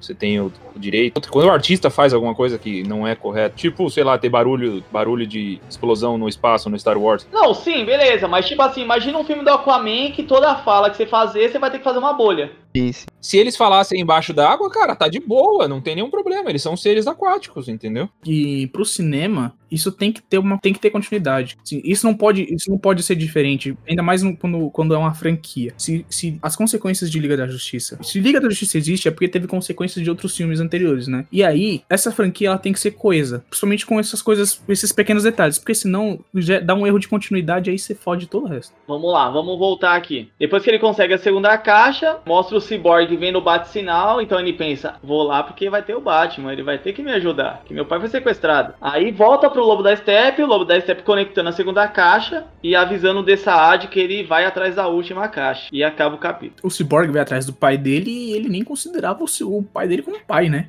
É tipo aquelas obrigações, né? Tá ligado? Ah, vou ter que ir lá, né? Só vou porque você é meu pai. Não que eu te ache um puta pai. Ou não que eu ame você, mas eu tô indo porque, né? É Pra não falar que eu sou ruim. Quando ele encaixa a segunda caixa, ela é quando faz o Rex da DC lá, né? Ele, ele cria lá o Wanda Wolf, não é? Ah, Faz um Rex vermelhinho assim lá, não é? Que faz a cobertura. Puta, verdade. faz o escudo, sim. Parte 4 Máquina de transformação. E aí mostra lá o Gordon falando com todos os heróis, menos o Aquaman. E aí eles explicam a, a problemática que tá tendo o comissário Gordon pra ele ter, para ele ter, para ele falar pro pessoal, né? Porque todo mundo tá enchendo o saco dele. E aí eles percebem que o esconderijo aonde que eles estão levando o pessoal que tá com cheiro da caixa materna é embaixo do pier de Gotham. Aí eles vão pra lá. E aí o Lobo da Steppe tá interrogando de novo o pessoal, mas ele usa aranha pessoal e tal. Mas, ô, Caio, nessa hora que o, o, eles descobrem a parada quando o pai do cara é sequestrado, lá que ele esquenta a caixa, é isso? Não, não, não, não, não, não, não, não, Esse aí é a última caixa. É mais pra frente ainda, é mais pra frente. Mas no tá final. Bom. É. Vamos lá, essa parte aqui. Ele é sequestrado, ele vai interrogar para saber onde tá a última caixa. E aí eles vão lá. Quando ele podia usar aranha, né? E aí, quando ele usa a aranha no pai do Victor, o Cyborg vai lá e intervém. Aí começa todo o rolê destruindo as coisas. E aparece o Nightcrawler gigantesco lá pra dar tiro em parademônio e tal. Aí ele quebra. Essa luta do Lobo e da Mulher Maravilha é muito boa. Muito boa mesmo. Até a chegada do Nightcrawler, que é completamente inútil na batalha. É, Aí depois, só pra sair do túnel, ele serve pra alguma coisa, mas na batalha ele é completamente inútil. a impressão que eu tive é que o Batman não sabe lidar com as armas dele. Exato, ele não foi treinado. O Gordon esqueceu de, de mandar o manual, tá ligado? E pergunta: a Mulher Maravilha não voa? Não. Não ainda. Ela pula alta ainda. Caralho, que merda. Não, mas não ainda. Mulher Maravilha não voa, porra. Não, mas no 1984 ela voa. Não, ela não voa. Ela tem o jato invisível. Ela não voa. É o jato invisível. Que merda, então ela não voa. Ela que voa, cara. É que você não viu o jato, Caio. Ele é invisível. É o jato invisível, mano. No 1984 ela voa, assim. Ela, voa, ela tem o treinamento e ela começa a dar chicotada nas nuvens lá. Isso, ela voa. No 84 ela voa. Os raios. Teoricamente ela não voa. Ela usa as nuvens de, de ponte, igual o Tarzan faz com as cordas na árvore. Mas ela voa. Pessoal do Leandrinho aí, ó. Coloca aí no- nos comentários, seja lá onde for, se ela voa ou não voa no, no último filme dela. É isso, é isso. Assim que a gente vai resolver. Vamos lá. O Flash vai lá, cai e tal. Aí o grande Cyborg que tá controlando o Nightcrawler resolve dar tiro no Lobo da Steppe. E aí ele solta o míssil. Aí o Lobo da Steppe segura e joga no túnel. E o que vai acontecer? Vai encher de água. Aí quem aparece? O Aquaman pra salvar a galera, né? O Aquaman que é incrivelmente fraco, né? Nossa É, mano. senhora. Poxa, não, Aquaman chegou, tá suave. Mano, o cara peidou pra água. Pra mim, o Aquaman, ele mexia um dedo, ele abria o mar igual o Moisés, tá ligado? Mas ele não consegue segurar a porra da ondinha que chega lá no... Então, gente, mas nesse, nesse filme ele ainda não é o Aquaman. Ele ainda não tinha os poderes que tem no filme. Eu acho que isso que não foi explicado no cinema e foi explicado agora. Precisa, precisa o quê? Evoluir? Sim, ele, ele ganha armadura, ele- É o Aquaman Origins, o Leandrinho. isso, ele não era o fodão ainda. e tal, pode ter, beleza. Mas se ele já tá segurando um pouquinho o olho ali, eu pensei que ele aguentava mais. Eu te juro que eu pensei que ele aguentava mais. Sabe quando você tá brincando com vai e vem? Sabe aqueles vai e vem dos anos 90? Você tá brincando com seu amiguinho e quando o negócio começa a ficar forte demais e alguém desiste porque tá começando a machucar a mão? O Aquaman era a criança que usava a luva contra, contra machucado, tá ligado? Aquelas luvinhas de goleiro. Isso me incomodou no cinema, no, no filme, no primeiro filme. Nesse que agora já foi explicado com o filme solo do Aquaman, eu fiquei de boa. A força dele, você diz? Isso. Acho que se a gente vê esse Liga da Justiça sem os filmes solos que vieram depois, essa cena também ela merecia uma explicaçãozinha lá, não merecia? Ah, sim, por isso que eu falei. Depois do filme solo dá pra dar uma, uma entendida. Snyder tá dirigindo. Se esse filme do Snyder sair em 2017, por exemplo, a gente ia criticar do mesmo jeito. É, já que tinha 4 horas, 4 horas e 15, não ia dar nada, entendeu? Mas tem uma cena dele visitando o trono do pai dele, aí aquela conversa com a Mera, que ele não queria, não queria o cajado, não queria esse título pra ele. Ali deixou um pouco explicado que ele não queria, não queria assumir o papel do pai. Então ele era ainda um rebelde, vivia mais fora da água do que dentro, o que fazia ele um mais fraco que os outros. Tava bêbado ainda. Não, faz sentido. Eu não tinha, eu não tinha, eu não tinha parado pra pensar que ele ainda tá desenvolvendo seus poderes. Beleza. Depois ele vai ser o fodão, realmente. Mas ali parece que você fala, beleza, ele vai controlar a água e, cara, depois toma um banho ali. No 2 ele vai estar mais foda no 2. Ele chega ali, mano, na hora que ele chegou ali, eu falei assim, pronto. É tipo, sabe quando os Power Rangers chamam o Megazord? Pra mim foi aquele momento. Chegou o Megazord. O cara fodão, o Jason Momoa. É tipo quando o Thor chega em Wakanda, né? Sim, tinha que ser tipo aquilo. Outro nível, outro nível. É aquele nível de tryhardice, mano. Chegou o cara lindo em Wakanda. Não, os dois são lindos, os dois são lindos. Eu prefiro, eu prefiro, eu prefiro mais rústico, tipo o Momoa. Não, não. Vai rústico. Só a minha opinião. É, não, também faz mais o mesmo estilo, mas né? Vamos lá, vamos lá. A cena volta pro Lobo da Steppe, já que ele já foi embora, né? E ele tem uma visão de um lugar aleatório. E ele dá uma martelada no lugar aleatório e vira um alfa. É alfa? Ômega. Ômega, exato. É, aí vira aqueles desenhos alienígenas lá que te aparecem no Alienígenas do passado lá. É, aí começou a tocar a música do Kratos na hora. aquele, aquele desenho nas lavouras que aparece, tá ligado? Sinais, sinais, sinais. Ah, isso, exatamente. Aí o Cyborg revela aos heróis que a última caixa tá com ele. O Lobo avisa pro Dessaad que a equação antivida tá no planeta Terra, que é algo Toda hora que que você fala dessa Saad, eu acho que você tá falando do perfume Saad, velho. É que tem, tem um, um nome de perfume, né? Venderia, cara. Tô falando em nome. A gente tava falando, brincando com as traduções aqui. Por que, que o Dark Side não chama lado escuro? Mas eles. Mas muita gente fala o- no, no filme, inclusive, que o lado escuro tá chegando, tá ligado? Tipo, a galera trata muito, muito disso no filme. Tipo uma referência pra ele quando eles falam de lado escuro ou alguma coisa sombria tá chegando. Apesar de não se escrever side como lado mesmo. É S-E-I-D, é um anagrama, né? É, exatamente. Nunca imaginei que eu ia falar anagrama num podcast, mas prossegue aí, cara. Ô, Leandro, você também fica implicado com os nomes dos vilões da Marvel também assim? Fico, me incomoda. Traduções, traduções me incomodam, sim. É porque a Marvel é uma cópia, né? Traduções me incomodam. Eu não gosto de Homem de Ferro. Você gosta de Iron Man, é isso? Iron Man, é muito bom. Iron Man. A cena do Homem de Ferro morrendo soou muito melhor ele falando I am Iron Man do que eu sou Homem de Ferro. É- é Spider-Man. Spider-Man é muito melhor. Black Panther do que Pantera Negra. Cara, é muito bom. Black Panther. E Gavião Arqueiro? Puta, Gavião Arqueiro, ele acho que é ruim dos dois jeitos, na verdade. É Hawkeye. Hawkeye que fica. É, também é ruim também, cara. Prossiga. Vamos lá. Ah, Ele avisa o DSAD que a equação antivida está no planeta Terra. Que no caso não é muito explicado essa equação antivida, mas é algo que o glorioso Darkseid está procurando há muito tempo. Parece que ele perdeu na última batalha. Isso e esqueceu. A equação antivida é o gancho pra alguma coisa do Snyder. É isso que eu ia perguntar. Ba- Eu assisti o filme, entendi mais ou menos o que é, mas tipo, ele não, não explica totalmente. É um gancho, realmente, né? É um gancho. Sim. Ele, tipo, jogou e falou: beleza, se colar, pode colar, e se não colar, nunca mais fala-se nisso. É, ele, ele- deixou esse gancho pro 2, mas assim, eu, eu ainda acho que é muito difícil, ainda mais agora que eles estão querendo rebutar talvez um dos melhores filmes dessa nova geração, que foi o Homem de Aço. Então vir um Liga da Justiça 2 vai ser muito difícil, velho. Aliás, deve, em inglês deve se chamar Anti-Life, já é um nome melhor do que Antivida. Sim, e a gente tem que, e, cara, assim, diretores de Hollywood, roteiristas, sei lá, parem de achar que a Terra é a Terra Prometida, velho. Não é, mano. Porra, só rola merda aqui, velho. Não dá pra achar que é Terra Prometida, que a, a, a solução do mundo ou a destruição do mundo tá aqui. A destruição talvez, mas a solução não. E aí o que acontece? Aparece Darkseid pela primeira vez no, no, no teleprompter dele lá. No GC, tá ligado? Na hora que ele tá lendo o roteiro, aparece lá, Welcome to Dark Side. Exatamente. E aí ele pergunta mesmo se é verdade. Ô, isso aí tá tendo aí mesmo, hein? Eu vou aí nesse open bar aí. Vou encostar. Vou encostar, exatamente. Vamos lá. Mas ele, mas ele não fala que tá chegando, ele fala assim: ó, no feriadão eu vou colar, velho. Dá uns diazinhos, dá uns diazinhos aí pra mim, entendeu? Ele falou, confirma, confirma essa fita aí, aí É, eu... exato. Quando eu pegar uma folga, eu apareço. Exato, exato. Ele fala assim: não, não. não. Não, Na é próxima louco. folga eu colo. Ele só faltou falar assim: eu vou ligar pro meu chefe aqui e falar que eu tô com uma caganeira básica que vai durar uns quatro dias. Eu tô colando, tô colando. Eu tenho um amigo que tem uns atestados. Eu vou, vou pegar uns dois aí pra colar aí. Vamos lá, aí volta pra Batcaverna e os heróis começam a desconfiar do Cyborg porque ele é feito da caixa materna, ele pode ser um espião ou coisas do tipo. E aí o Cyborg explica como a caixa materna chegou até ele. Cara, não só isso, né? É, muitas coisas e tal.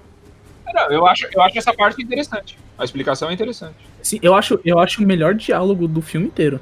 Exatamente, que explica e dá um sentido pro Superman reviver, que ele explica como a caixa materna funciona e eles pensam, por que não?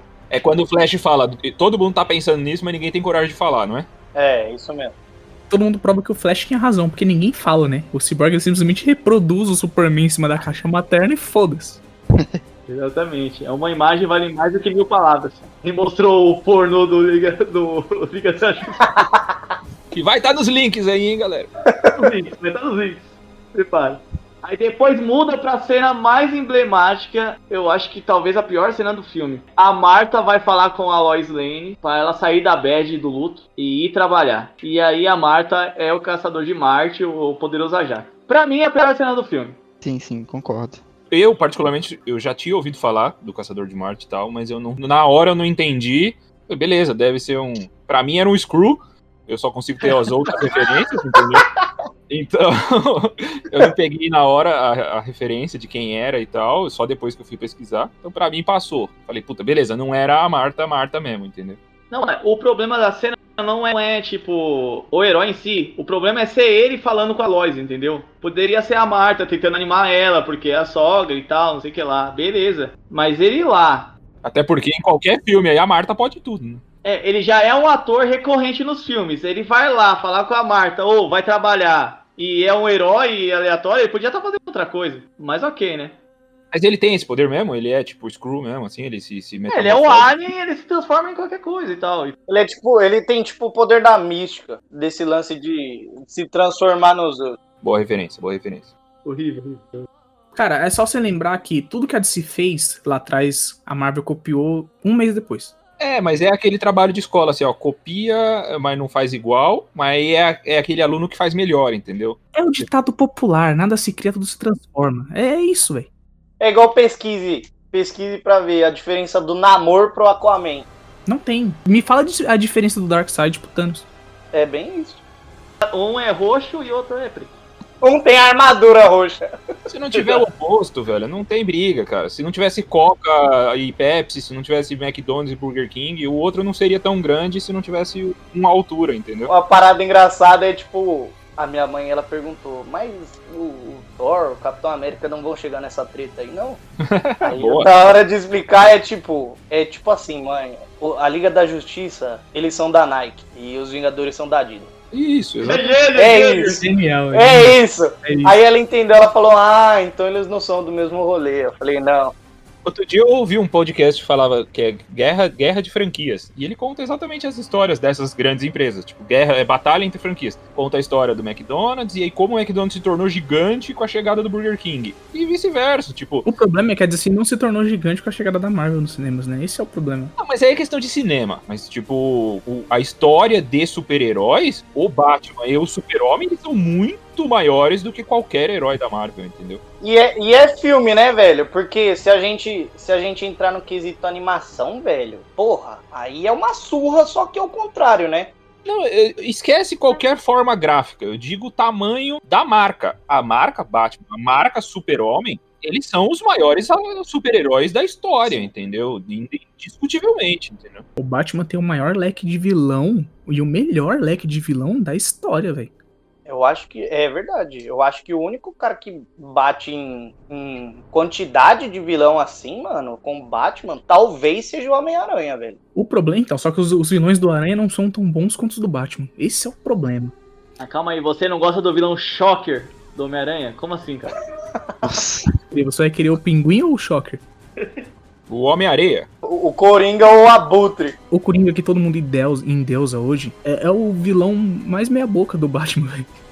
Só queria deixar registrado que meu filho não concorda com a separação desses dois. Ele sentiu a falta do, do Hulk na Liga da Justiça e sentiu a falta do Batman no Vingadores. Aí, ó, esse é o ponto. Aguardamos, aguardamos esse crossover. Aguardamos. Imagina o Batman lutando do lado do Thor e do Capitão América. Ah, o Junior Hulk fazendo com o Loki, com o Batman igual ele faz com o Loki, assim, chacoalhando o Batman de. Nossa. Não, imagina que foda seria uma cena do, do Batman e do Tony Stark decidindo Quem é mais rico? quem é mais inteligente. Quem tem o maior prédio na Wall Street? Aquela cena do martelo, que o lobo dá a martelada no, no Superman. Se fosse o Thor, aconteceria a mesma coisa? Não sei, mas se fosse o Visão, talvez. Não, mas o Visão ia filosofar. O Vi- o Visão ia falar: Ó, se eu destruir isso aqui e colocar uma perna mecânica, vai ser você mesmo? A mente, a mente é maior do que qualquer força muscular. Aí vem o Hulk, tá ligado? Confie no seu potencial, coach. E dá um socão. É. Você que gosta de frase motivacional, cara, você devia gostar do Visão. Aonde isso, cara? Ah, quando a gente foi pra Oktoberfest, você falou assim, ó, pra vocês pegarem todas as minas aqui, basta acreditar em você. E aí todos os outros caras que queriam pegar as minas eram o Rodrigo Wilber, entendeu? Ele queria que eu acreditasse no meu potencial. Acredite, acredite no seu potencial. É, exato, era isso. Falando em acreditar no potencial, o jeito que eles acreditaram no potencial da caixa materna foi incrível, né? Só que foi meio pela culatra a princípio. né? Na hora que o Superman voltou, acho que todo mundo ficou com cagaço. Vamos lá, vamos lá. To- ó, todos os membros da, da, da Protoliga da Justiça entre em discordância pra reviver ou não, mas eles resolvem reviver mesmo assim. E aí começa a parte 5. Parte 5. Todos os cavalos do rei. Tiraram o corpo do túmulo ou não? Não, vai tirar agora. Ah, bom, tá bom. Esse dis- discurso, essa briga que eles falam de não sou a favor, sou a favor de tirar, é porque, por incrível que pareça, as Amazonas e os Atlantes, eles têm o mesmo ditado, né? o que morreu não pode ser devolvido, alguma coisa O que assim. eles têm na hora do túmulo ali, que tá a Mulher Maravilha e o ele encostado no carro, não é? Ah, sim, é verdade. Que eles têm o bagulho em comum lá. É isso, Alguém, exatamente. gente, alguém sentiu falta do Cemitério Maldito? Que é do outro filme, não é? Isso. Ninguém sentiu, né? Ah, ufa. Não, mas eu tenho uma crítica ao cemitério. Prossegue, cara. Descreve a cena e a gente vai comentar. Vamos lá, os heróis vão lá e, e vão roubar o corpo do Superman, né? E aí o Flash faz uma piadinha lá com, com o Cyborg falando que a gente podia fazer isso em um minuto e a gente tá cavando aqui igual um palhaço.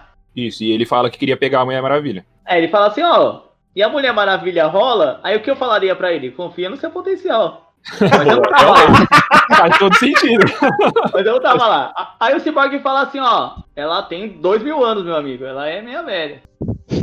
Não, na verdade, na verdade é o contrário. Na verdade é o contrário. Ele pergunta se, ele, é- se ela pegava novinho. É, exato, exatamente. E aí ele fala, tem 500 mil anos, qualquer pessoa é novo. Exatamente. Exatamente. Agora a minha dúvida. A da flecha, vocês explicaram que ela tinha o green card, tá tudo beleza, eu aceitei a justificativa. Agora, a porra do túmulo do super homem. Não, não, não, não. Quem tá lá, chega lá e pega a porra do túmulo, vai tentar pegar, vai tentar pegar lá o túmulo do Michael Jackson, ver se você chega num É quilômetro o de túmulo do Clark Kent, Leandrinho. Não foi o do Superman, foi no do Clark. Pô. Clark É por Kent. isso. São pessoas diferentes, cara. Ah, tá bom, me explicaram, é isso. Eu só queria justificativas. Sabe aonde é o túmulo do Superman, o que não tem nada, ô Leandrinho? Aonde? É aonde ele luta contra a Liga, daqui a pouco. Aquele monumento. Ah, lá naquela estátua, tá bom, tá bom. Lá no cemitério é o Clark que tá o corpo medo, mesmo, entendeu? Só um zero à esquerda na Terra, entendeu? Ele não é o cara que salva ela. Viu como eu não conheço as coisas? Preciso de amigos pra me explicar. O problema é que você critica por falta de conhecimento. Mas é isso. A vida é feita disso. Beleza. Se eu fosse pago por alguém pra ser crítico, aí eu estudaria. Agora eu não estudo, eu só falo groselha mesmo. Caralho, cara, isso atingiu minha profissão. Ué, Aí você seria o Igor, né? é. Aí eu receberia, eu teria que ter, teria que ter conhecimento. Pra jogar bola, amador, eu não preciso ficar treinando todo dia. Mas pra ser profissional, eu preciso treinar todo dia. Ou há controvérsias, cara. É pra você criticar, você tem que conhecer também. Não. Desde que, eu, desde que eu anuncie, desde que eu anuncie que estou criticando sem conhecimento. Aí beleza, entendeu? Já tô falando desde o começo. Você, você se respaldou falando, ah, eu não conheço, não tenho propriedade, então pra mim é isso. Cara, ontem a gente ia gravar um programa e um cara ia criticar o filme sem nem ter assistido. É, aí é a mais. Aí é a mais. Aí não tem como, pô. O Leandro tá criticando o filme há três anos. Eu tenho um amigo que é crítico de futebol e ele não assiste o jogo. Ele só lê, tipo, o resumo do placar UOL lá e critica o jogo, entendeu? Tá bom, cada um. Eu achei top essa. Mas desculpa, desculpa, amigos. Eu vou estudar. de novo. Eu não vou assistir o filme de novo, prometo. Mas eu vou estudar da próxima vez. Assiste em preto e branco. Ah, aí, não, é, aí é, é muito. Muito, é muita arte pra mim. Eu- como eu não sou um conhecedor, Eu sou leigo demais pra isso. eu sou leigo demais pra ver um filme preto e branco, entendeu? Ah, todo mundo fala que Liga da Justiça do Snyder Cut foi um sucesso. Realmente foi um sucesso pra caralho. Só que ele não teve mais bilheteria, né? Ele não teve mais compra do que Mulher Maravilha, que foi ridículo. Ah, mas, cara, ele, ele é um sucesso. Ele é um sucesso numa bolha. Ele é sucesso numa É, bolha. ele é sucesso na bolha do, do, do jovem twitteiro. Mas a Mulher Maravilha praticamente foi o primeiro filme lançado durante a pandemia, assim, do de heróis. Então a galera já tava assim meio no vício, assim, pô, precisa assistir um filme de herói, pô, ver a Mulher Maravilha. Foi porque o Ultimato deixou um limbo grande, né? E Liga da Justiça, querendo ou não, muita gente já assistiu, não acreditava no trabalho do Snyder, então, tipo, não vou assistir, foda-se. E por isso que eu acho que teve isso. E a pirataria também, né? Vamos se dizer. é, né, Caio? Né, Caio? Ah, a pirataria, a pirataria com certeza. Com Do que vocês estão falando? grana, eu não digo nem de grana, eu digo assim, é uma bolha. Por exemplo. Cara, não agora, juro que não é, não é comparação paga pau. Todos os filmes da Marvel, eles saíram no ci- cinema, eles, cara, tem todo um marketing maior que é direcionado de uma empresa. giga- Cara, minha mãe sabe quem é o Thanos porque ela viu um comercial na TV. O Snyder Cut, ele é uma bolha nossa, ele é bolha de quem acompanha o mundinho. E ele é um povo limitado. É os o tiozão do bar lá não assistiu o Snyder Cut, entendeu? Pode comparar o Liga da Justiça pra- pra- com o Falcão, que saiu também um dia depois, certo? Exato. Não o tem Liga a da Justiça, Sim. Liga da Justiça teve um percentual um pouco maior de audiência na estreia. E o Falcão, cara, tava passando no- na Globo, em horário nobre. Comercial de um minuto. Então você compara aí, É marketing, assim, entendeu? É divulgação, cara. Não tem o que fazer, não tem como ir contra, assim. A gente sabe que todo mundo assistiu, todo mundo aqui do nosso mundinho, entendeu? O cara que faz pão na chapa lá na padaria, talvez ele não assistiu, mas, o, mas quem os outros filmes da Marvel ele conhece, entendeu? Por causa da divulgação, marketing, cara, publicidade é o segredo do negócio, entendeu? N- Não só isso também, acho que duração também é um baita de um, de um fator forte. Porque, assim, tem gente que vai ver um filme, vai ver quanto tempo tem, tá ligado? Não, mas e, e- e- e facilidade, e facilidade de acesso, cara. Hoje em dia, qualquer. As pessoas abrem aquelas caixinhas do Instagram. Ah, me recomenda um filme. Aí eu recomendo um filme aleatório. Tem na Netflix? Se não tem na Netflix, a pessoa não vai assistir. Tipo, hoje em dia é facilidade. É, ela quer o É acesso verdade. fácil. Ela quer o filme a um clique, entendeu? Se tiver que fazer qualquer coisa mais difícil, cara, beleza, depois eu assisto quando sair em algum lugar mais fácil acesso. Cara, teve N dificuldades do Snyder Cut que aí não vai resultar financeiramente mesmo. Fica marcado pra história como, enfim, um- um- uma obra ali. É. Uma- é mais um fracasso financeiro. E fica de lição pra HBO que tem que aprender a lançar um serviço mundial, gente. Não dá pra. Ah, mas a parada buscava o retorno financeiro? A minha dúvida é se eles que desejavam o bilhão. Eu acho que eles estavam um pouco se lixando pra grana, entendeu? Ah, eu acho que não, cara. Porque, assim, no, no evento da DC Fandom, teve. Ele foi a atração principal, velho. Num evento da, da DC do final de semana inteiro. O Snyder Cut foi o, o- a atração principal. Eles não iam colocar isso como atração principal, sabendo que tinha Mulher Maravilha lá, trailer novo, um monte de coisa. Mais uma vez, me desculpe a minha falta de estudo, eu não tenho esse conhecimento. Me perdoem. Não, normal, pô. Mas assim, serve de lição pra HBO, porque assim, a HBO tem o serviço do HBO Go aqui no Brasil hoje, mas o HBO Max, que é onde sai as coisas realmente fodonas, Só em agosto. se vier em agosto pro Brasil também, né, mano? Então, acho que faltou aí aprender um pouco com a Disney. Segura até, até lançar o serviço, tá ligado? E aí todo mundo tem um acesso. Você vai ter dinheiro pra caralho, velho. Você vai conseguir pagar o filme na- no primeiro mês. Isso é verdade. Pra mim não tem sentido você lan- lançar um negócio antes pra uma determinada galera, sendo que você poderia lançar pra todo mundo junto numa escala bem maior e lucrar muito mais em cima disso. Exato, mano. E aí, você tem um apelo maior também, porque a, a Warner anunciou que todos os filmes que não estão indo pro cinema vão sair simultâneo no HBO Max. Mas aí que não tem HBO Max disponível no seu continente, vai tomar no cu. Aliás, a minha dúvida é para o Caio e o Sr. Raí aí, quanto vocês pagaram pela versão preto e branco? É, eu ainda não peguei minha versão preto e branco, mas pretendo, pretendo buscar o Blu-ray. Entendi. Não, é, depois sai o Leandrinho Cut dessa versão que vocês estão dando. Leandrinho Cante. Depois sai a versão real do que vocês estão falando. Eu acho, eu acho que é 50 reais a padrão, cara, do, da, da comercialização do filme. Cinquentinha. Ah, entendi. É que, é que antes, antes, antes do Craig começar a gravar, era, era outra versão, entendeu? No VOD, o filme estava uns 50 reais. É que a gente estava falando sobre a versão preto e branca que foi lançada hoje, dia é, 25 de 3 de 2021, no HBO Max. Eles lançaram uma versão preto e branca do Liga da Justiça, desse mesmo filme que a gente tá falando. Que é uma questão mais artística. Vou tirar uma dúvida, assim, por acaso eu tenho que linkar algum link desse filme ali no, no- na, na descrição ou não? Não. Não. Não, é só pra perguntar, que eles não acessam, eles pagam, entendeu? O Caio Raí aí, eles são, são adeptos ao, aos três universos, eles não usam serviços piratas. Ah, eu também, eu também. Eu nem posso, na verdade, né? Mas eu acho que no Now, o Now, que é o, o seu- um dos serviços que oferece bastante lançamento aí, inclusive o Snyder Cut saiu no Now junto com o resto do mundo, deve aparecer aí nos próximos dias, sabe? Quem é assinante net aí, é net claro, né? Se eu não me engano, tem o Now. É.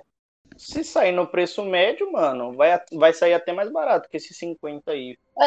Ah, mas, mas é que é aluguel, né? É verdade. É compra, eu acho. Porque a Disney colocou o Raya e o Último Dragão a 70 reais, gente. Maravilhoso, assistam Raya e o Último Dragão. Caio, prossiga aí, prossiga aí que o Superman vai renascer. Vamos lá, vamos lá, vamos lá. Vamos tentar reviver o Superman. E eles vão lá para, para a nave dele lá. Super-Homem, por favor. Estamos só falando em português. Ah, só em português? Tá bom. Vão tentar reviver o Super-Homem. Isso. E aí fazem todo um trâmite pra entrar na surdina e tal, levar o, o corpo do, do Clark pra dentro do, da nave. O Cyborg hackeia lá o alarme de incêndio pra todo mundo sair fora. E o pai do, e o pai do Cyborg fica maluco. Não, é, tá alguma coisa acontecendo errada, não é possível. E todo mundo embora, não, tá pegando fogo o bicho. E não, vamos ficar aqui, vamos ficar aqui. Ele deshackeou. É. Aí quando ele percebe que é o filho dele, ele lá, não, não, temos que ir embora mesmo. Aí todo mundo vai embora. É tipo a tia May quando percebe que o Peter tá com o uniforme do Aranha, tá ligado? Aí ela ela fala assim, meu Deus, que da hora. Aí quando tem outras pessoas falam assim, não, vamos embora, vamos embora, vamos embora. Exatamente, exatamente. Mas, a- mas a cena da ligação da caixa materna e ele, e ele ressuscitando é muito bonita. Muito bem feita. A cena é boa. A cena é boa. A cena é boa. Fazem todo o trâmite para ele reviver, só que um pouco antes ele de o Flash acionar a caixa, o Cyborg tem uma visão. E é da Mulher Maravilha morta, o Darkseid vindo à Terra, destruindo os Atlantes, o Superman segurando uma caveira, ajoelhado, e do lado tá o Darkseid passando a mão na cabeça dele. E o mundo destruído com o Superman do mal. E aí o Cyborg não tem mais certeza, mas o Flash já saiu correndo e já ativou a caixa e reviveu o Superman. E aí o Superman voa. Ah, só uma, só uma dúvida. Isso daí daqui, do que o Cyborg viu é só uma visão pro filme e nada cresce ou pode ser algum gancho? Pode ser algum gancho. É um puta gancho. É um puta gancho se você, se você pensar. É porque tem que lembrar de Injustice. Aí, né? A gente vai falar de sonhos aí mais pra frente. Aí só Isso, é melhor, melhor guardar essa cena pra gente conversar lá no final. Sim, verdade. Até porque no filme de 2017 não tem nem a aparição do, do Superman com a roupa negra, né? Com a roupa preta. Não, não. Sim. Então. Mas eu tenho uma dúvida, não sei se, se alguém aqui consegue responder, Caio. Mas você não é o estudioso? Você tá com dúvida? Eu não sei de tudo, infelizmente. Infelizmente eu não sei de tudo. Não estudou bem. Não estudou bem. Se prepara mais pro próximo. Não, eu procurei, pior que eu procurei uma resposta não achei. É uma questão de ligação. No Batman vs Superman, naquela cena lá que tem o- Superman prestes a matar o Batman, aquela do visão, aquela visão, ele fala que a Lois morreu por causa do Batman. Sim.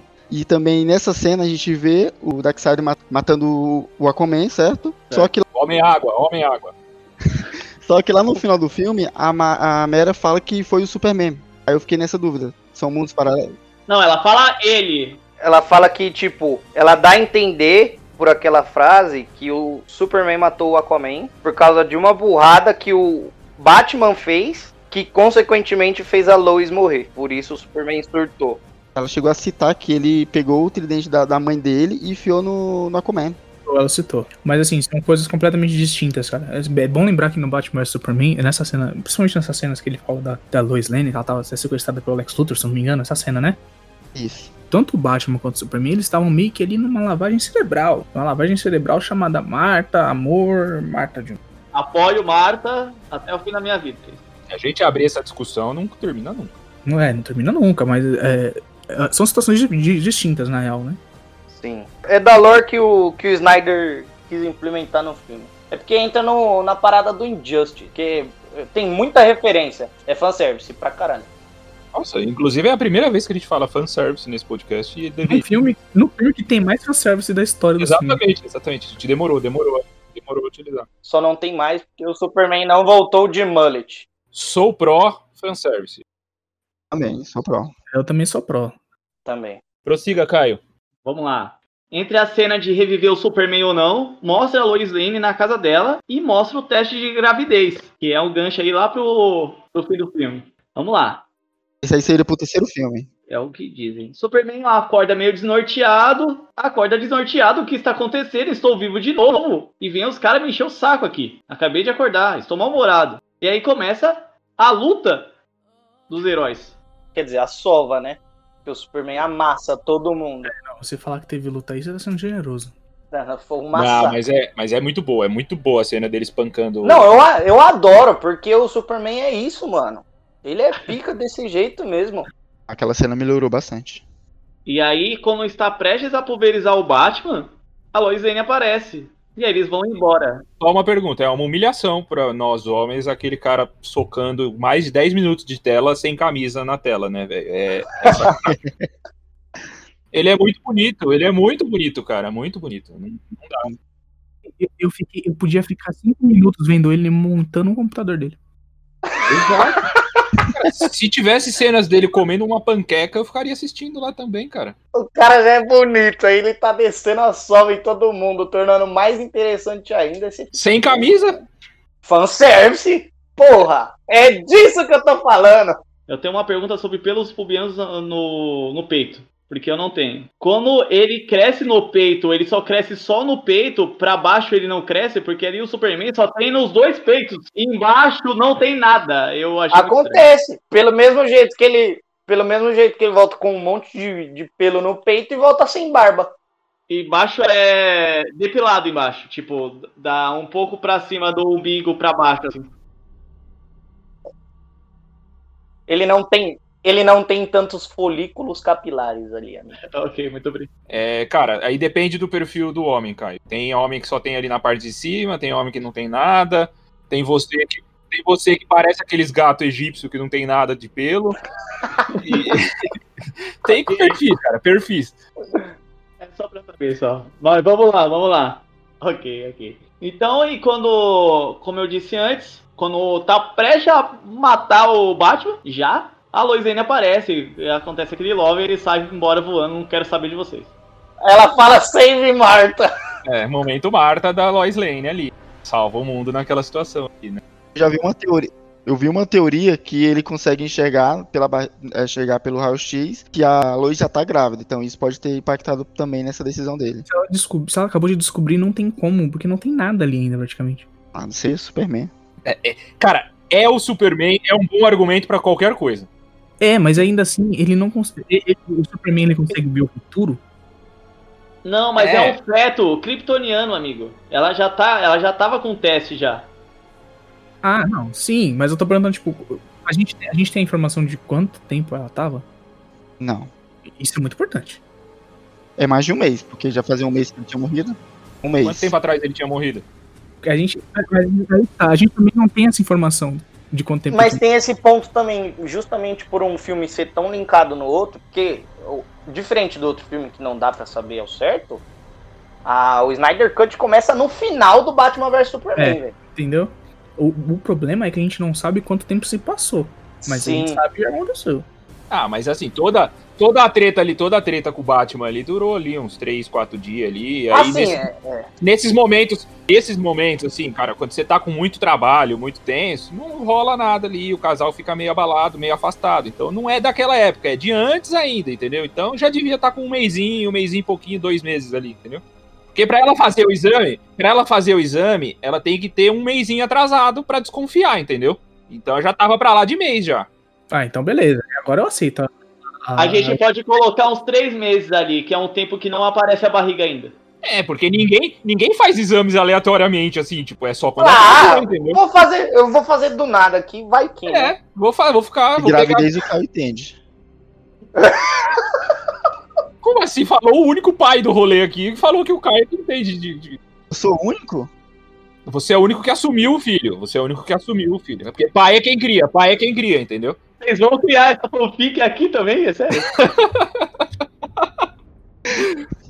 Se não criou, se não criou, não é pai, entendeu, Raí? Foi isso que eu quis dizer. Ah, fechou, fechou.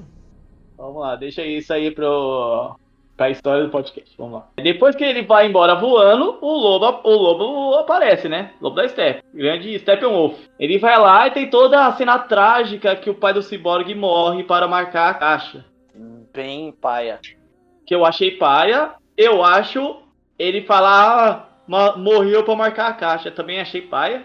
Mas tudo bem, é, foi uma forma que acharam pra, pra andar, o, o pessoal achar a base do Lobo da Steppe. E aí acaba o quinto capítulo.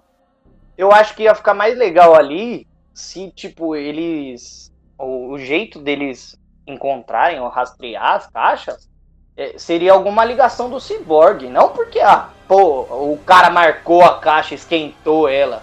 Tá, mas e qual era a solução do primeiro filme? Qual era a solução do primeiro? Porque essa questão da caixa é, do, é agora do Snyder, não é? Porque o, ca- o pai dele não morre no primeiro, é isso, não é? O primeiro filme não tem solução pra nada, cara. Ele na, real, na realidade não explica nem nada pra ter Eu, solução. eu- eu nem lembro do pai dele no primeiro filme. Não, ele só, no primeiro filme, se eu não me engano, o Batman só olha lá no computador, ah, achamos a base, vamos lá.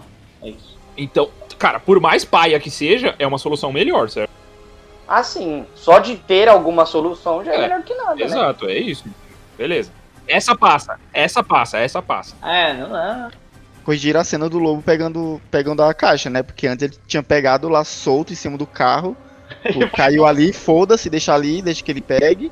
E corrigiram essa cena, que eu acho que foi super válido. Ali na hora que. Eu achei, na hora que eu comecei a assistir, eu falei, caralho, ele vai pegar no carro, no carro assim, tão simples, tá ligado? Eu falei, Vai pronto. chegar lá, opa, achei. Isso acontece no primeiro filme. Mas no primeiro, então, só que o primeiro filme trata a caixa materna como se fosse, mano, um pedaço de papel, velho. Sem importância nenhuma. Ah, mas, ele, mas é o vilão tá pegando pra destruir o mundo. Isso aí dá pra saber. É, mas aí que tá. Só que, só que os heróis estavam cagando e andando. Ah, isso mesmo. Isso é verdade. Parte 6 Algo mais sombrio. É o Superman Agroboy agora, né? Agora, agora sim. Smallville. Superman Punk. Não, mas ele passa a parte relembrando as memórias lá, passando a mãozinha no arroz, lá no trigo, lá, não é? Cheirando, cheirando a camiseta velha. O Superman é tipo Thanos aposentado. Isso, exatamente. Isso, isso. o cara só queria ser fazendeiro. Queria É, ser fazendeiro. não gosta de vizinha, tá ali de boa, plantando seu trigo.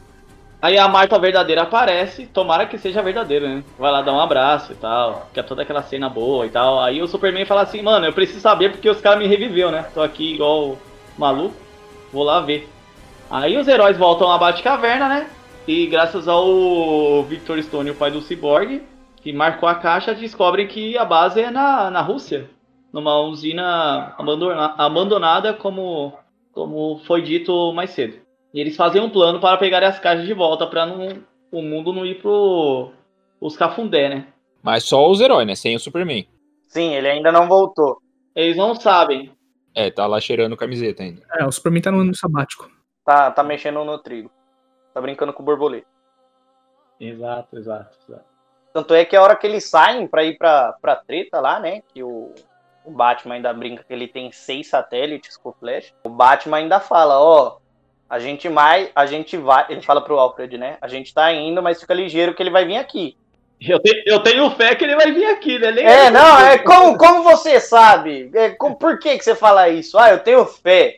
O Batman virou um cristão. Cristão de, de Superman. Só faltou ele colocar a mão pra cima e cantar. Erguei as mãos e dai glória a Deus. Bichão deu todo o dinheiro pra igreja. Olha, um cara, um cara aqui, ó, o Batman, se um cara com fé e dinheiro aqui no Brasil, ele seria Deus, velho. É, o Edir Macedo praticamente. O Edir Macedo. Qualquer pessoa no Brasil que tenha fé e muito dinheiro, cara, faz tudo aqui no Brasil. velho. Exatamente. Aí o Batman conta, antes dele, deles saírem, sobre o sonho de do que ele teve no outro filme, no BVS. Que o Flash, apareceu o Flash de bigode, falando que a Lois Lane é a chave. E, ele aí eles cedo. vão para a Rússia. Exato, é. Chegou muito cedo. A Lois Lane é a chave, cuidado com ela. Pô, e quando eles vão pra Rússia, graças a Deus não tem aquela família russa do, do primeiro filme. É, nossa, isso foi um Graças bagulho tão inútil do primeiro filme, velho. Então, mas aí tiraram a família e colocaram outra coisa desnecessária. Aquela, aquele avião que parece um peixe, um tubarão, eu achei desnecessário. Puta história, tem que pôr pra voar, não sei o quê. Deram maior audiência pro, pro negócio, velho. Sabe o que que essa família da Rússia do primeiro filme me, me lembrou assim? Foi aquela primeira galera, aquela galera que ficou presa em Sokovia no Vingadores Era de Ultron. Exatamente isso, mano. Ó, o- quando eu falei lá na frente, lá na frente, ó, lá atrás, das narrativas do primeiro filme, é que, que do ritmo e tal, é porque o primeiro filme, ele literalmente mostrava o lado dos heróis, que é o que o Widow enxerga. Que é que os heróis, eles são humanos, tá ligado? Então, tipo, eles vão lutar pela humanidade e tal, e é isso. E é por isso que tem essa toda hora na cena do ladrão com o Batman lá. Aí tem a família russa no final, que vai, como os humanos estão em perigo, tá ligado? Tipo, temos que defender e tal. O Snyder não. O Snyder, ele enxerga os super-heróis como seres divinos, mano. Então é meio que foda-se todo mundo, tá ligado? Isso, inclusive, pode ser a justi... Pode ser não, certeza que é a justificativa de um ter usado, de fato, o Superman foda, o Superman do outro lado, né, da pá virada, e o outro ter usado o Superman sem bigode mais bonitinho lá, bonzinho.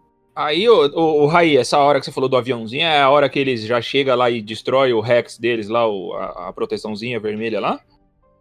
Não, antes disso, na hora que, que o, o, Al- o Alfred fala Ah, que, o não- Cyborg liga o avião, tá? Isso, entendi, isso. entendi. Toda aquela, é pataquada mesmo, isso daí é real. Exatamente, eu acho que desnecessário. Porque o filme todo mostra o avião, mas o Batman não consegue arrumar o avião. Então ele fala, eu acho que não vai voar esse avião. É, ou seja, ele só tem dinheiro mesmo. É um... Aí o Cyborg arruma o avião. É que meio que quiseram colocar um bagulho. É, o Cyborg tem uma conexão entre as máquinas. Exato, exato. Que ele fez isso na, com o Com aquele outro, com aquele outro A escuta bagulho. lá, que- né? E, não, nem com a escuta. Ele, Ele fez, fez o... isso com a, com a marca. Com a nave do Superman, pô. Quando ele chegou lá, ele só olhou pra ela e falou assim: ela quer voar. É, ele fez isso com a nave. E ele fez isso com o Nightcrawler lá, pô. Também, com o Nightcrawler também. O Nightcrawler tava toda fudida. Ele falou: Não, peraí, que eu dou um jeito. Instalou o sistema operacional Android lá e funcionou de novo. Formatou o Windows e colocou um novo. É, pô. E, e, tipo, o, co- com a nave do Superman foi tipo Tinder, tá ligado? Quando você dá um match. E aparece... Prometo. Bem-vindo, Cyborg! é, então, tipo, em vez de aparecer temos um match, aparece, assim, aparece lá a nave falando pra ele, eu preciso voar. E aí ele já fala assim, hum, temos um projeto. Exato. Aí vamos para a parte que o Superman vai até o. vai até a nave, pega o uniforme dele, porque não pode aparecer do lado dos amigos dele sem o uniforme, e vai até o sol, dá uma recarregada. Fanservice total. Uma vitamina B12. Só não foi mais porque ele não, não estava de mullet.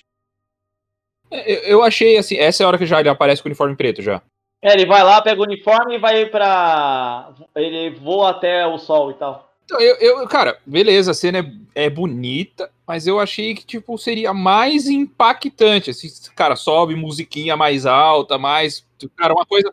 É, foi tipo, beleza, ele subiu e tá bom, mas eu achei que poderia, cara, caberia ali, já que eles fazem feito, faz ali uma câmera lenta, faz um bagulho mais espetaculoso, já que o filme era todo espetaculoso, entendeu?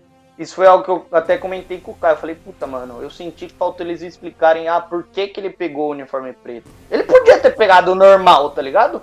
A minha mãe até perguntou, falou, ué, o Superman tá de preto agora? Eu falei, é, mãe, é porque.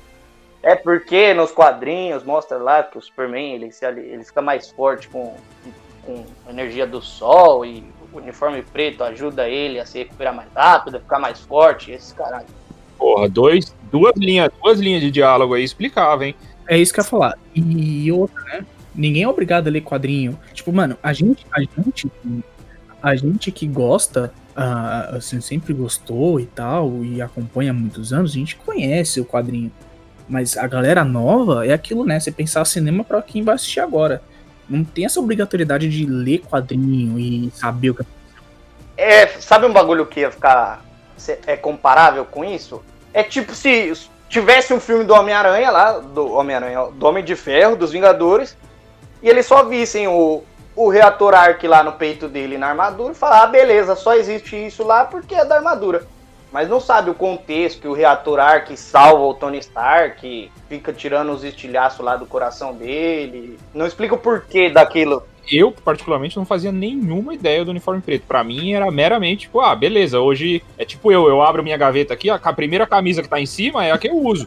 Aí pode ser que ele abriu o armário lá e tava o preto, era só isso pra mim. É, não, poderia ser também ótima justificativa, né? Mas de fato não foi a que eles recorreram, assim. Eu acho que faltou explicar isso, porque é muito aquilo que você falou, assim, duas linhas de roteiro que é o que o quê? Meio segundo, tá? Tipo, meio minuto de, de filme. 30 segundinhos você resolve essa parada. Pra vender boneco, gente. Vamos lá. Aliás, aliás, já tá vendendo, né, Caio? O senhor está na pré-lista. É, inclusive. né, Caio? O Caio perdeu umas doletas aí. Oh, mas não, não só pra vender boneco, é um puta marketing. Tá ligado? Você colocar o, o cara que era o bonzinho do universo com a roupa preta. Tocando My Chemical Romance. Ainda mais com o estereótipo que tem em cima da roupa preta dentro do, do universo de quadrinhos, né, mano? É, o cara que tem a roupa preta, ele é mais sério. Ele é, ele é um foda-se mundo, vou sair matando todo mundo e tal. E aí Sim. todo trailer que vinha, vinha uma música pesada e aquela cena dele batendo em todo mundo. Mano, É, a diferença, né? Tipo, se o Homem de Ferro fosse um cara sério, mano, certeza que ele teria armadura preta, né? E, tipo, o Batman. Se o Batman. Se o Batman fosse um cara mais piadista, igual na primeira versão, ele não teria uniforme preto e cinza, não ia ser o Cavaleiro das Trevas. O Batman de uniforme verde limão seria sensacional. sim, sim. Mas o, o Homem de Ferro, é, apesar dele ser um personagem depressivo, é totalmente o oposto na, no cinema, né? E aí levanta outra- outras questões aí. Caio, prossiga. Chegamos na Rússia. Chegamos na Rússia, hein? Russia. Verdade. Saudades, inclusive. Aí o. o Batman ele revisa o plano com o pessoal e vê que ele para desativar a barreira ele precisa usar a nave. Então os, os heróis que restaram ficam no solo e ele vai desativar a barreira para eles entrarem. E aí ele usa a nave, piu piu piu. É, aliás, eu, eu achei, achei fraquinho esse Rex aí, essa, essa proteçãozinha aí, dois tirinhos de navinha o bagulho abriu já. Eu achei simples. Pô, O Batman tá arrumando a nave desde o começo do filme, três horas de filme.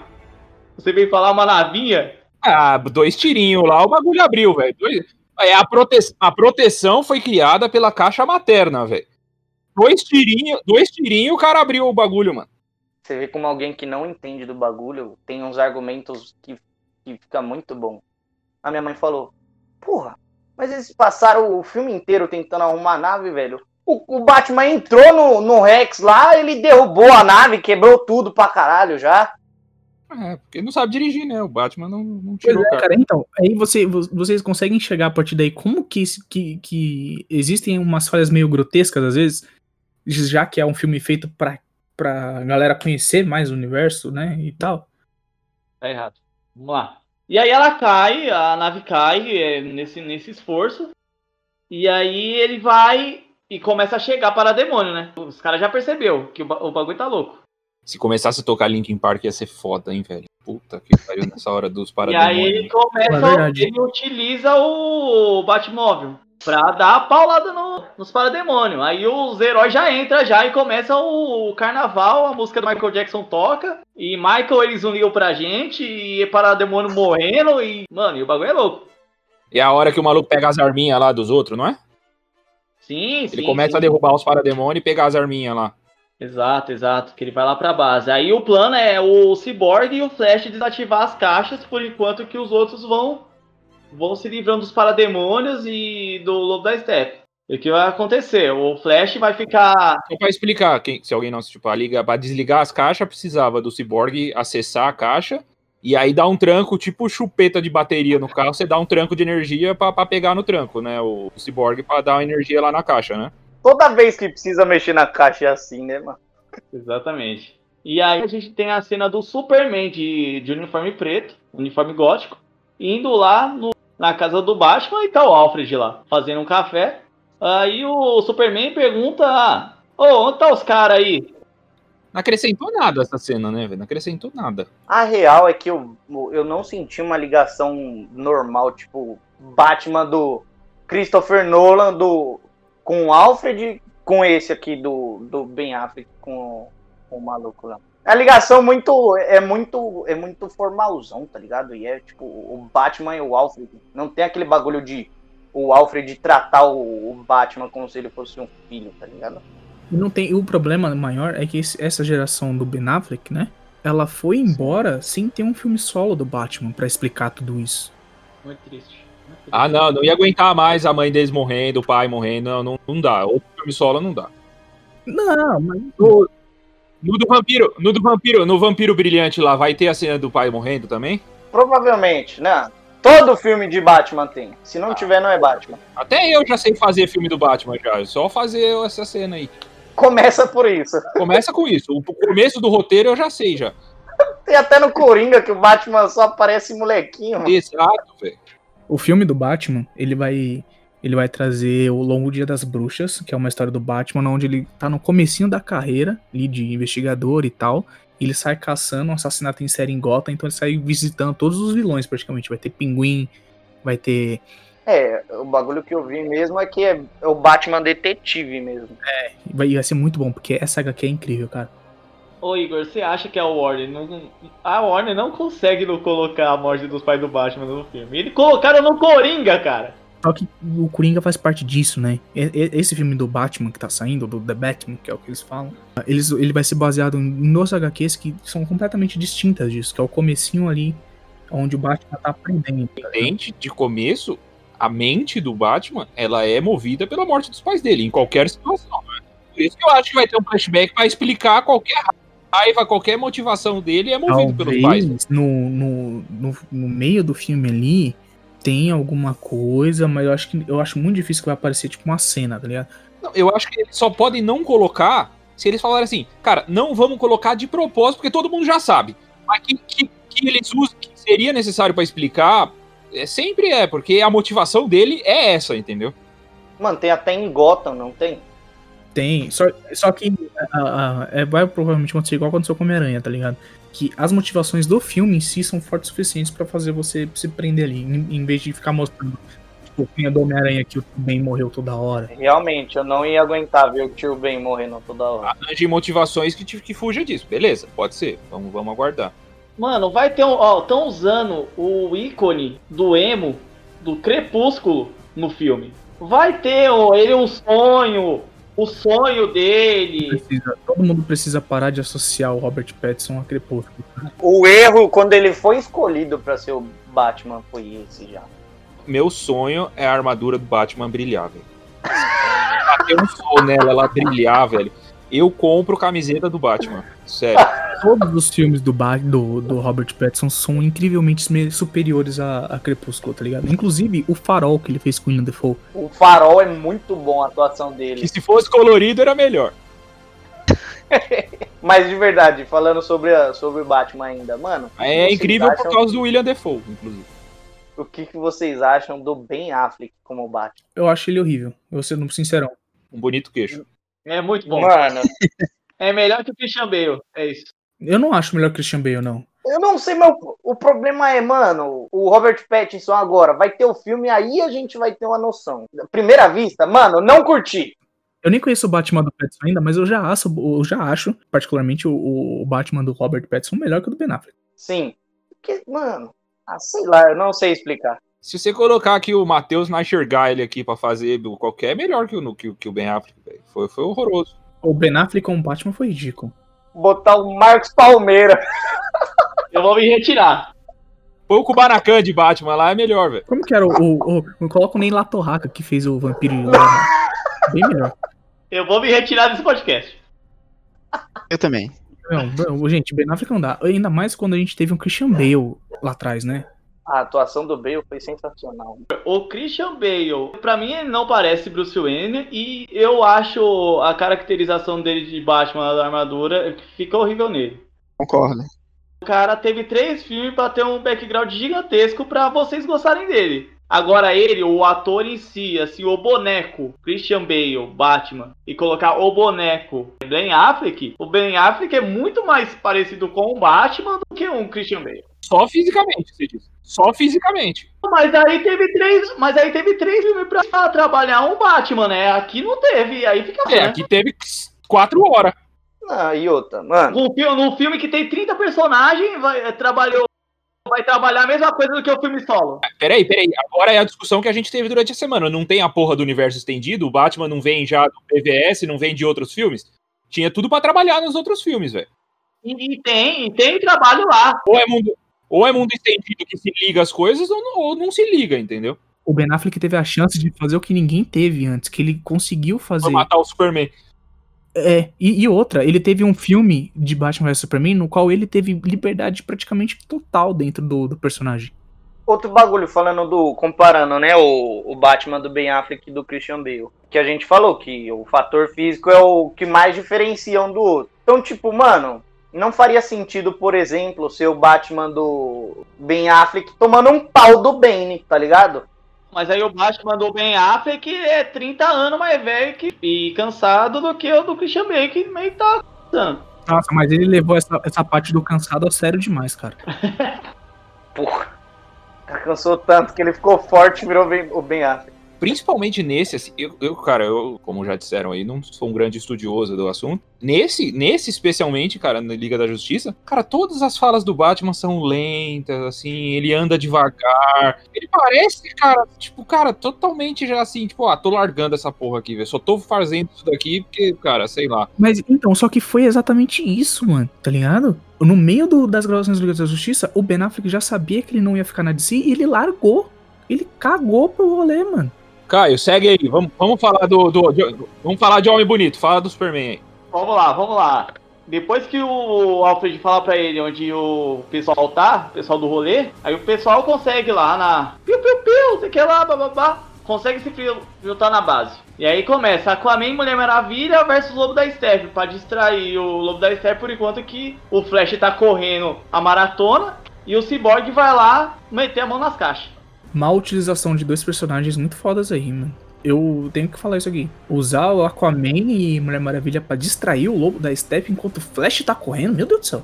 Não, e outra, caralho, o Lobo da Steppe é tão forte assim pra tancar a Mulher Maravilha e o Aquaman, velho. Não, Mas o cara, os caras reviveu o Superman porque não tava peitando o, o, o Lobo da Não, Steppe, né? tudo bem. Ele pode até ser forte demais, só que mano, você não vai me colocar os, os dois cara foda que tem mais. É, tipo, mano, os caras viraram, viraram trainee, velho. O Lobo, o Lobo pegou também um up com a. Mas cada um tem caixa, sua né? função ali, não, não tinha como.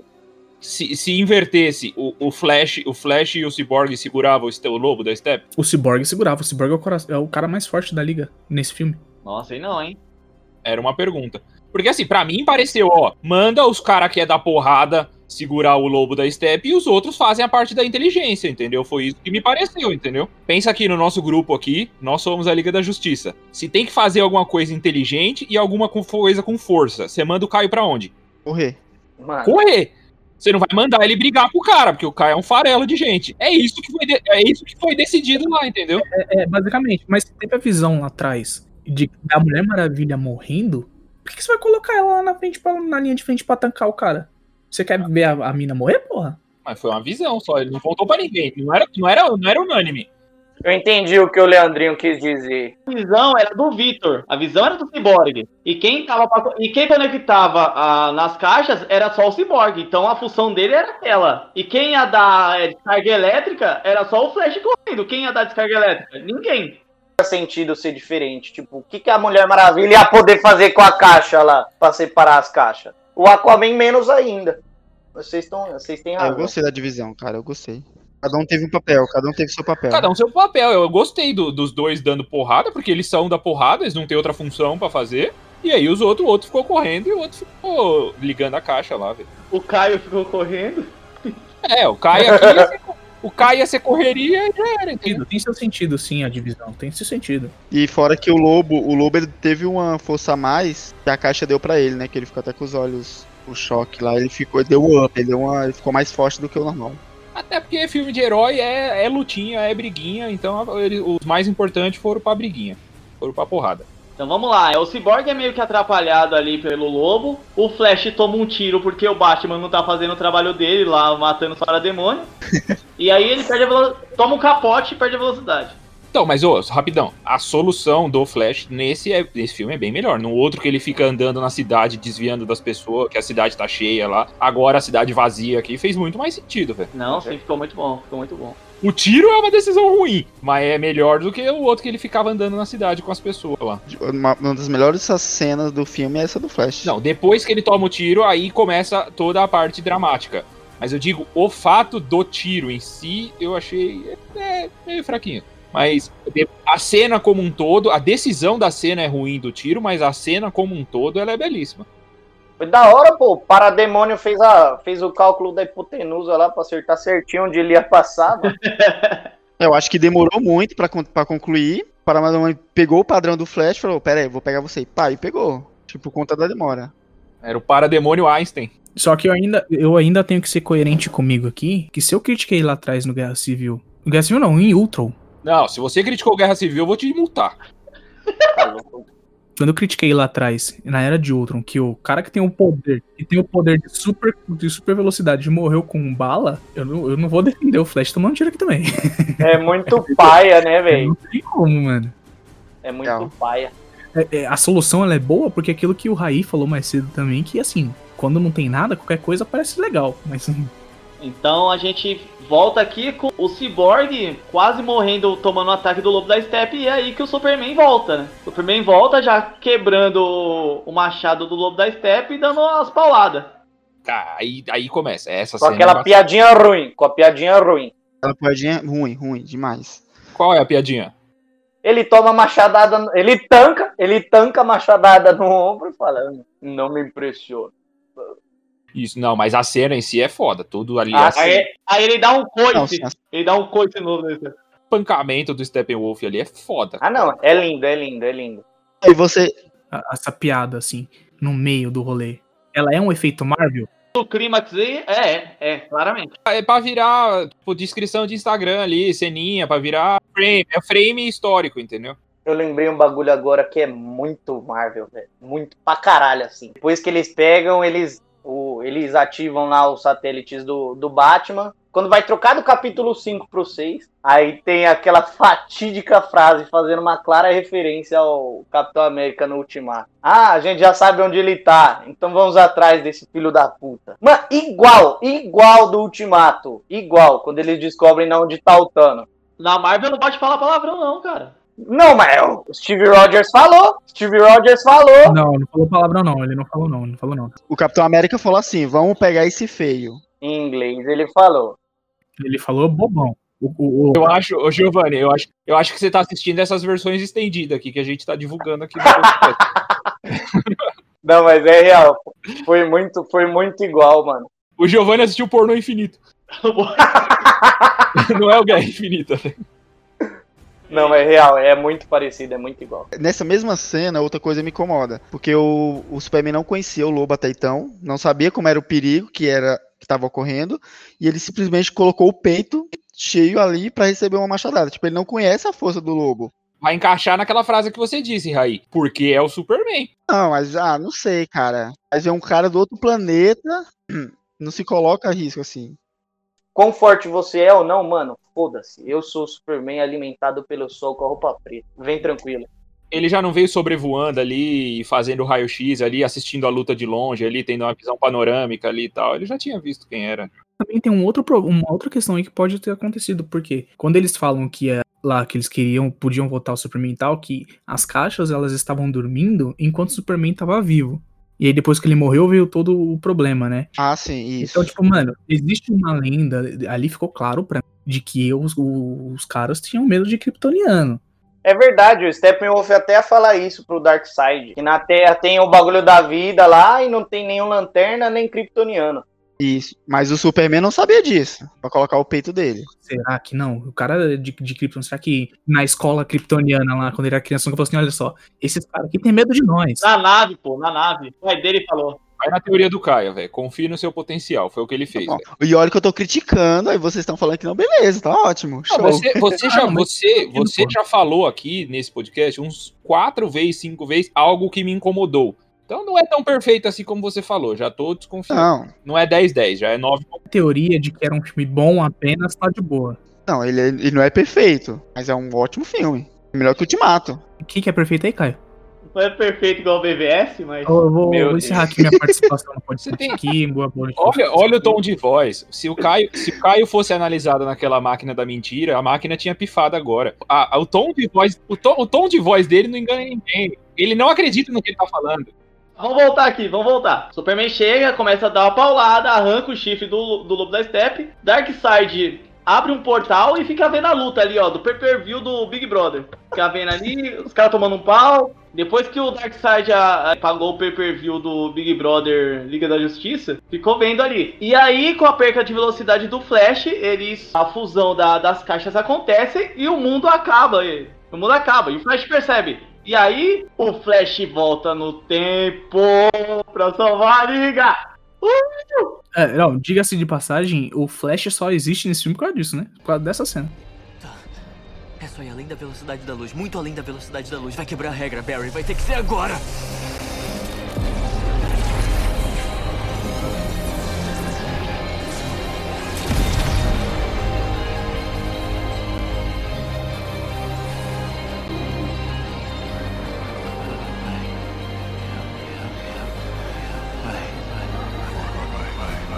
Só quero que você saiba. Que o seu filho chegou lá, pai. Um dos melhores, dos melhores, dos melhores, dos melhores.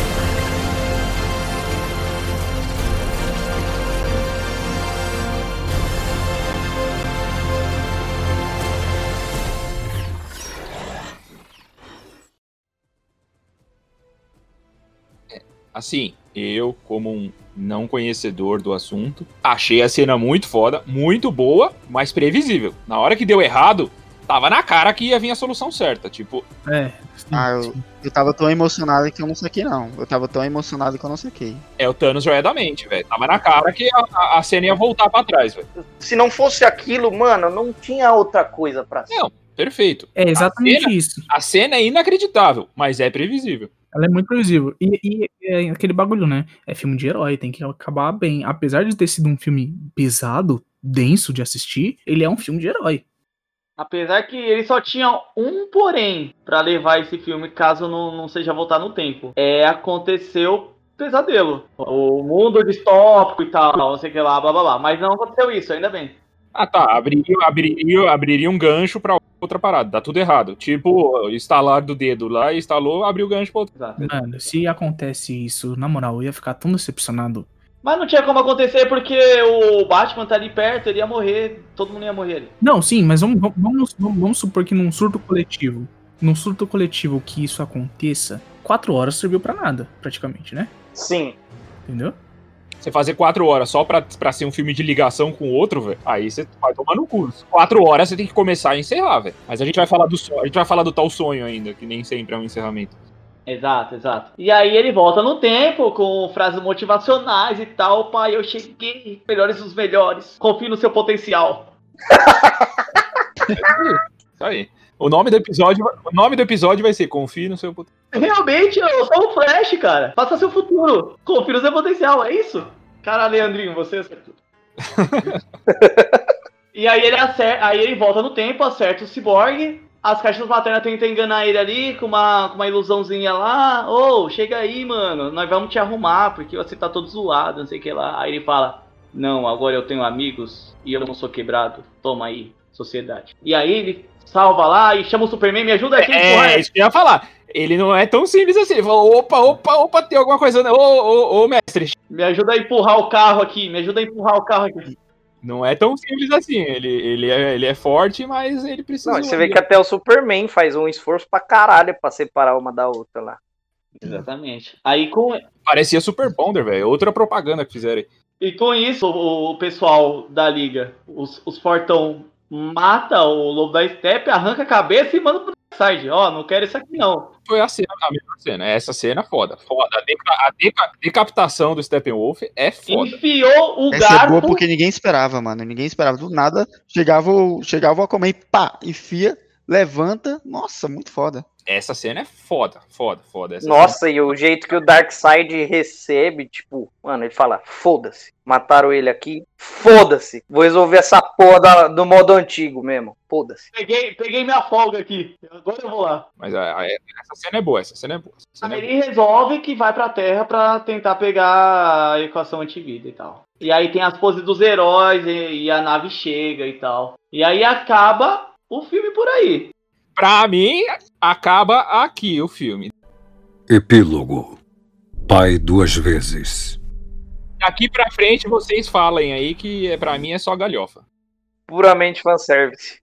Que são ganchos atrás de ganchos. Vamos lá. Aí o, Vi, o Vitor resolve restaurar o gravador lá pra ouvir o que o pai dele tinha falado. Porque agora que o pai dele morreu, agora o pai dele é o santo. Né? Aí ele quer ouvir. Aí tem todo o discurso lá. O Bruce planeja a grande como torre, torre do, da liga com a Diana. Que é na mansão, que é na mansão Wayne, aliás. que é na mansão N toda queimada. O Flash ganhou um emprego, um estágio no laboratório criminal e é um passo pra tirar o pai dele da cadeia. O Bruce compra um banco, porque afinal ele é rico, aí ele devolve a casa da mãe do, do Superman que ela, tava, que ela tava à venda. E aí ele fala assim que, parabéns, meu amigo. Sua mulher tá... Eu ia falar uma, uma coisa, eu deixei lá. Uma dúvida, uma dúvida. O, Ah. o- o Superman, ele não tem renda, ele não tem grana. Independente se ele tivesse morrido ou não, no, no dia a dia normal, pré ou pós-morte, ele é rico, ele é rico também? Não, ele tem um salário de jornalista, né? Ah, ele é só do jornalista, ele não tem nenhum. E não é, fin- e não é financiado pela Shield, não. É, eu não sei, pra mim, às vezes ele podia ter lá patrimônio. Ele herói. não faz o trampo remunerado de, de herói. Ele é freelancer. Superman é só freelancer, é isso? É freelancer muito mal pago, inclusive, né? Ah, entendi. É só a fama, fama por fama, né? É, Exato. Trabalho filantrópico. No Falcão aqui, o, a galera, o coisa lá explica que também ninguém recebia nada lá no, no Vingadores também, que o, que o Iron Man lá não pagava ninguém também. Ela não conseguiu fazer um empréstimo, mano. lá no, no- nos Vingadores, lá depois que teve o Tratado de Sokovia, lá eles viraram oficialmente agentes do governo, né?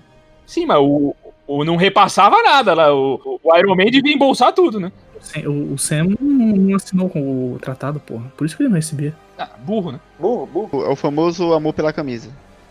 Isso, isso daí, É. tem que jogar de graça. Prossiga, prossiga, Caio, com, com a conversa do, do Bruce e do, do Clark. Vamos lá, vamos lá. Aí ele fala, ó, fe- felicita, porque basicamente é uma cena falando que, ah, tô falando assim, ó, parabéns pelo bebê, hein? Que já tá Sim. grávida. É isso. E aí mostra a cena do bate-tanque, que é uma cena wherever, é a cena só pra fanservice mesmo, do Cavaleiro das Trevas. Mostra o tanquezão lá. Eu pensando que a gente ia servir pra alguma coisa, não serviu. Sim. Pô, Eu esqueci de falar do, do tanque na hora que eles estão lutando lá, na hora da treta com os, com os pandemônios lá, que o, o Batman usa um, um óculos horroroso lá. uma- Ah, Juliette. Nossa, a Juliette muito feia, velho. Nossa, que Juliette horrorosa que ele colocou lá, velho. Não, na pose dos heróis, ele orgulhosão pra caralho do óculos. Nossa, que, que, que óculos terrível, velho. Terrível. Mas certeza que a Oakley vai lançar um igual, velho. E os mano vai aparecer no funk com o Batman, do, com o óculos do Batman, velho. Novo óculos do, do baile. E aí a gente vai pra derradeira cena aqui que o Luthor fugiu da cadeia e colocou o velho da Havan no lugar. Essa cena é muito Por que todo engraçada. careca é referenciado com o velho da van? Não entendi. Se a você também. E o velho da Havan. Se você por algum acaso está me comparando com o velho da van, eu vou te multar agora. Claramente que não, né? Eu não sei se vocês lembram, mas o Caio é careca também. O Caio é uma opção, ele raspa a cabeça, é diferente de ser careca. Ser careca é um, é um dom pra poucos. É um dom. E aí ele vai falar, e o, e o Luthor está no, no iate dele, claramente, tomando seus grandes champanhes, e vai falar com o Exterminador, propondo, propondo uma aliança. Mas o Exterminador não quer saber. Mas depois que o Luthor fala, ô, sabe o Batman aí que você tá atrás dele? Sabe quem é ele? Sabe quem é? É o Bruce. Aí, não, cara, galera, né? Ah, vamos tomar a cachaça aí, agora, agora sim, agora sim. Esse maluco aí é fortão? Esse maluco é fortão? É, o Exterminador é. Ele é tipo o Batman ao contrário. É o Batman Ninja. É o assim. Batman Ninja. Esse é bom, gostei. Eu não, não conhecia, esse daí eu não conhecia, não. É o Batman sem um olho. Um bagulho que eu não entendi. Tá, o, o Luthor, ele deu um bagulho em troca, né? Ele falou, ah, você vai me ajudar? Mas ele não falou o que, que ele ia querer em troca, tá ligado? Ou ele só queria ver o Batman morto, só. Acho que, cara, a troca é pegar o Batman, é pegar o Batman, que eu O entendi. Luthor, ele é igual o Coringa. A motivação dele é ver o circo pegar fogo, mano. Ele é um agente do caos. É, ele queria uma aliança com o Exterminador e tal. É. A, a meta é foder o Batman. É porque o Luthor nunca, nunca trocou um soco na vida, né? Ele é nada, ele só faz aliança, ele é só um estrategista, né? Ele é o cara que gosta de vender, vender apartamento. Exterminador, ele é a base pra criação do Deadpool, mano. Tirando todo o lado cômico lá, mas o Deadpool é a sátira do Exterminador. É o bagulho de espada, de arma e o caralho é quatro. O Exterminador do Futuro. Gostei. Melhor filme de ação de todos os tempos. O 2. E a gente vai para o pesadelo! Yay! Grande parte! Tá acabando, tá acabando, tá acabando. Vamos Vamos lá, lá. tá Começou, começou o Injustice agora. Pesadelo caótico, é, mundo destruído. Existe uma aliança inusitada que é o Batman, o Cyborg, a Mera, o Exterminador, o Flash de bigode, grande Flash de bigode, tem que ser mencionado aqui. E o grande Coringa Jared Leto. Quem diria que ele ia voltar? Procurar no Google aqui, Flash, Flash de bigode, porque eu não lembro do Flash de bigode, velho. Vocês perceberam que a risada do Coringa é até melhor do que a daquele lixo de esquadrão? Mas, mano, essa risada. Eu falei com o cara, essa risada do Coringa do Jared Leto, mano, não sei se vai. Não, nada desse Coringa vai. Sabe, ó, e aí, eu- mano, eu vou esbravar meu ódio aqui em relação a isso. Você acabou de sair um filme que levou o Oscar, velho. Foi com, mano, foi forçado, foi forçado, mas acabou de levar o Oscar, tá ligado? Pra que que você vai colocar um outro Coringa que não é o Joaquin Phoenix ali, mano? É porque é outra, é outra lore, é outra lore. A gente entende que é outra lore, tá ligado? Mas não precisa. O cara, você, você praticamente pega tudo que o Joker fez pra, pra empresa Warner Bros. e tacou na puta que pariu, tá ligado? Mas aí é viagem do, do diretor. O diretor quer, vai ter, entendeu? Ponto. Aí, aí é, é Snyder total, velho. Não, mas aí você pensa comigo, ele usou o Joker do Jared Leto, que já faz uma, uma bagunça toda hora que a gente fala dele, pra promover o filme. Ele já usou a imagem dele de Jesus, já usou 30 imagens dele pra falar, vai ter. O Jared Leto já traz gente. Eu acho que foi mais pra trazer gente mesmo, é A grande explicação pra mim é que o Zack Snyder é muito fã de 30 Seconds to Mars. É isso. Também. não tá errado. É a única explicação. Ele adora ficar ouvindo lá, escrevendo, ouvindo as músicas do 30 Seconds. É isso. Ele vai, ele, quando precisa de um retiro, né, do sabático, ele vai lá pra ilha lá onde o George Leto banca Deus lá e fica no. A ilha dos maçoneiros do Jared Leto. É.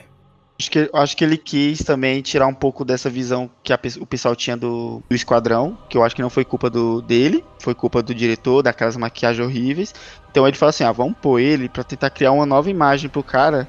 O pessoal É. fica xingando ele, pô, o Aquele pior Coringa, cheio de Coringa. tatuagem. É, então, mas a culpa não é dele. A culpa, o diretor, ó, vou pôr, vou pôr tatuagem na sua cara, foda-se. Então a culpa não é dele, é do diretor. Sim. Então acho que ele quis criar uma imagem nova pro, pro Jared. Falta um Snyder Cut do Esquadrão Suicida.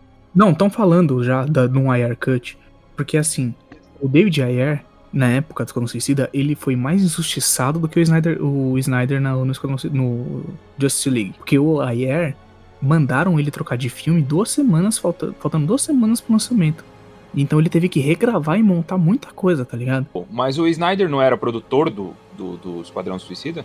Era produtor. O Ayer era o, direi- o diretor. Mas como o Esquadrão Suicida do David Ayer era nível Zack Snyder Cut aí, de, de tenso, a Warner viu que a Marvel lançou Guerra Civil, que os caras estavam lançando um filme mais suave de assistir e tal, e falou, mano, eu quero um filme Quis bom. um, quis um filme mais leve. Quis um filme fam- family friendly, tá ligado? E aí colocaram o raio azul, colocaram os bagulho lá e o David Ayer se fudeu. Mas o Snyder Cut do. Esse Coringa aí, ele serviu pra raça twitteira que pediu o Snyder Cut começar a subir a hashtag AYerCut, tá ligado? É, mano, tudo que tem no, no Snyder Cut tem um propósito. Igual eu falei, tem gancho de muita coisa.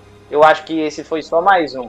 Mano, assim, o, o- a Warner aceita- aceitando essa proposta incabível de Snyder Cut, agora que já deu, beleza, a gente tá falando que o filme é bom e é bom mesmo, mas tem seus problemas. Estão dando poder pro fã, mano. Não pode, velho. O fã estragou o fã, o fã estragou Star, estragou Star Wars. Então, mas é, o Caio citou aí a Bíblia. Você vai ver quando tiver o- a, a- da Bíblia, tiver o Jesus Cut da Bíblia. Que aí vai ser a real, né? Porque a Bíblia é só escrita pelos fãs. é, entendeu? então, não pode dar moral pra fã, mano. Depois de Sonic feio, a internet teve o seu poder em mãos. É verdade. Exatamente, exatamente. O Sonic feio. Sonic feio abriu isso. Sonic feio é o proto Snyder Cut. Se não fosse Sonic, O que abriu isso aí não foi nem o Sonic, o Sonic, o que abriu isso aí foi Daenerys lá atrás em Game of Thrones. Será que vai ter um outro, um outro corte do, do, do- do final de Game of Thrones? Ou eles. Não, não tem corte, tem que fazer tudo de novo. Não vai porque não tem nem livro, mano. O livro nem tá pronto. Então, mas eu tenho certeza que quando lançarem o livro, vai ter o segundo final filmado. Pô, vai, sem dúvida vai. Depende, depende da, Mas da pressão não- não- vai ter uma série derivada de Game of Thrones ano que vem já.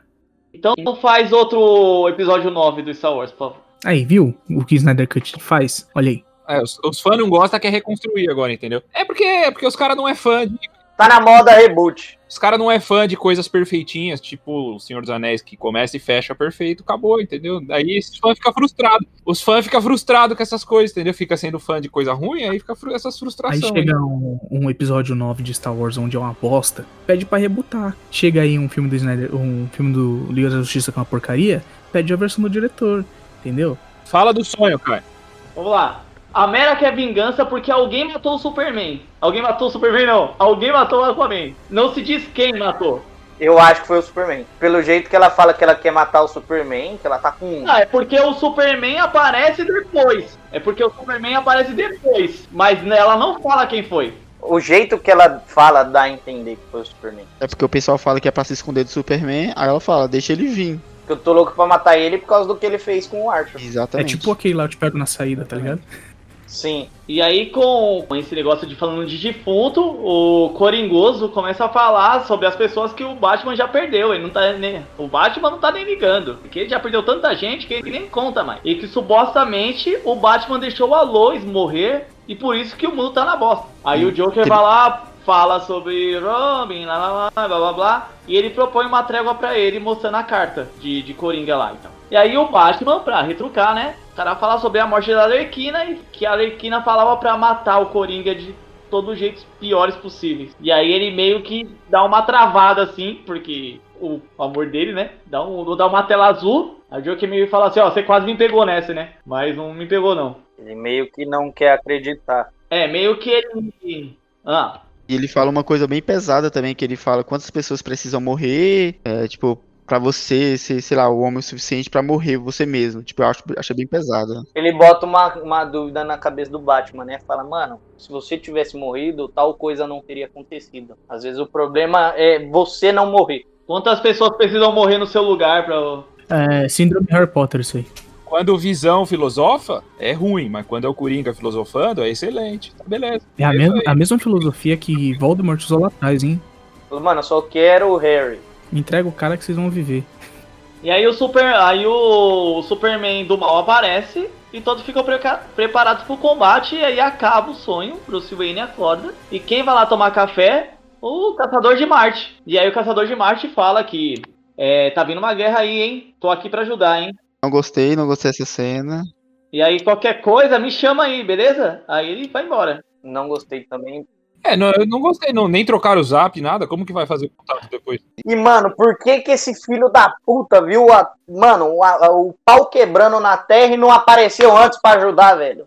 Ele tava falando com a, com a Lois, cara. A viúva tava precisando de, de um consolo. Eu acho que o pai do filho do Superman então, Ô, Caio, ô, Caio, você acha que você acha que o Caçador de Marte tem a mesma opinião que o Batman tem sobre a Lois Lane?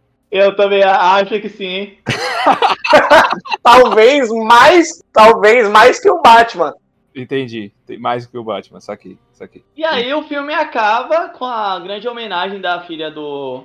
pra filha do Snyder tocando.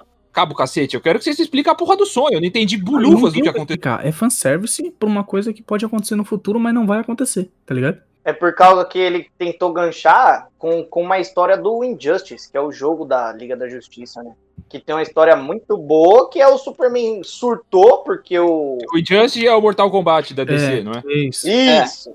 Aí na história do Injustice, é, tipo, o Superman matou a Lois e destruiu Metrópolis porque ele tava. Porque o Coringa. O Coringa mata a Lois e o Superman mata o Coringa. E ele fica autoritário. Não, o Superman mata o Coringa e a Lois, grávida do filho dele, porque o Coringa drogou o Superman e fez ele pensar que a Lois era o Apocalipse. Entendi, entendi. E aí ele tirou a Lo- ele tirou o Apocalipse do, do, do planeta, né? Porque ele sabe que, mano, Apocalipse e cidades não combinam. E aí, a hora que chegou lá, mano, que perdeu o oxigênio, ele não, não tava mais sob efeito da droga, ele viu que era a Lois grávida do filho dele. Dá um pouco dessa droga aí, velho. Essa droga é da, da hora.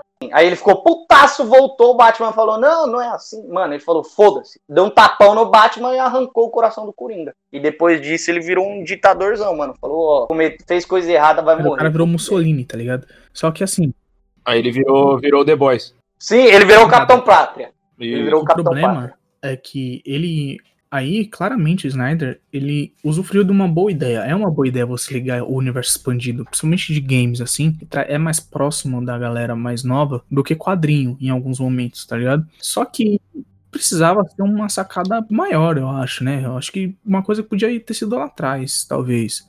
Lá atrás, em BVS, tem o sonho do Batman lá, que é o mesmo núcleo daqui, cara. Ele jogou lá e jogou aqui. Ele ia jogar no outro filme, ele ia jogar no outro filme. Essa parte do sonho foi só a continuação do BVS, né? Era tipo o e se, tipo assim, ele sempre vai colocar o, o provavelmente no- nos teoricamente outros filmes, ele sempre ia colocar o Superman no limite e ia voltar. E uma possibilidade era esse mundo destruído. Ele sempre ia colocar o Superman no limite e voltar. Será que vai acontecer? Será que não? Ia tentar forçar o Superman pra acontecer aquilo lá. Mas eu acho que ele nunca usaria esse, esse pesadelo aí. Apesar que mostrou, tipo, numas entrevistas aí, que ele ia utilizar assim, que ia dominar tudo. E aí iam fazer um, sistema pra, pra salvar tudo.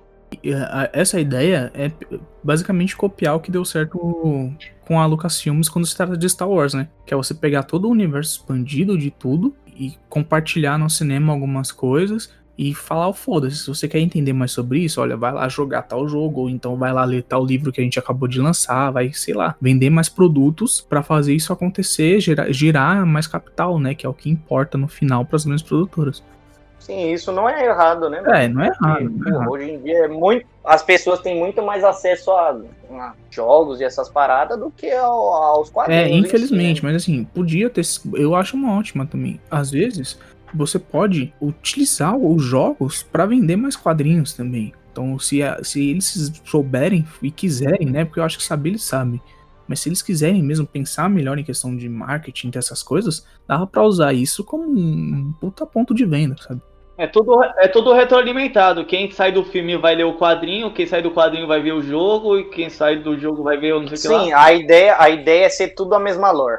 Não, mas eu acredito que, tipo assim, não é uma, uma questão igual feita Star Wars, porque eu acho que é muito mal feita. Tipo, lá é um universo alternativo, não quer dizer que seja igual de, do Injustice, pode ter mudanças, pode ser adaptável, alguma coisa do tipo. Eu não acredito que seja igual a ele. E poderia, tipo, ah, falar assim, ah, tem esse sonho aqui, mas vai continuar no jogo Injustice 84. Vai lá comprar. Eu acredito que não. Acredito que é uma linha, mas só que é baseado no. Desse jogo. jeito, eu acho que não funcionaria também, não. Acho que essa. usei Star Wars como exemplo porque é o que mais se aproxima, né?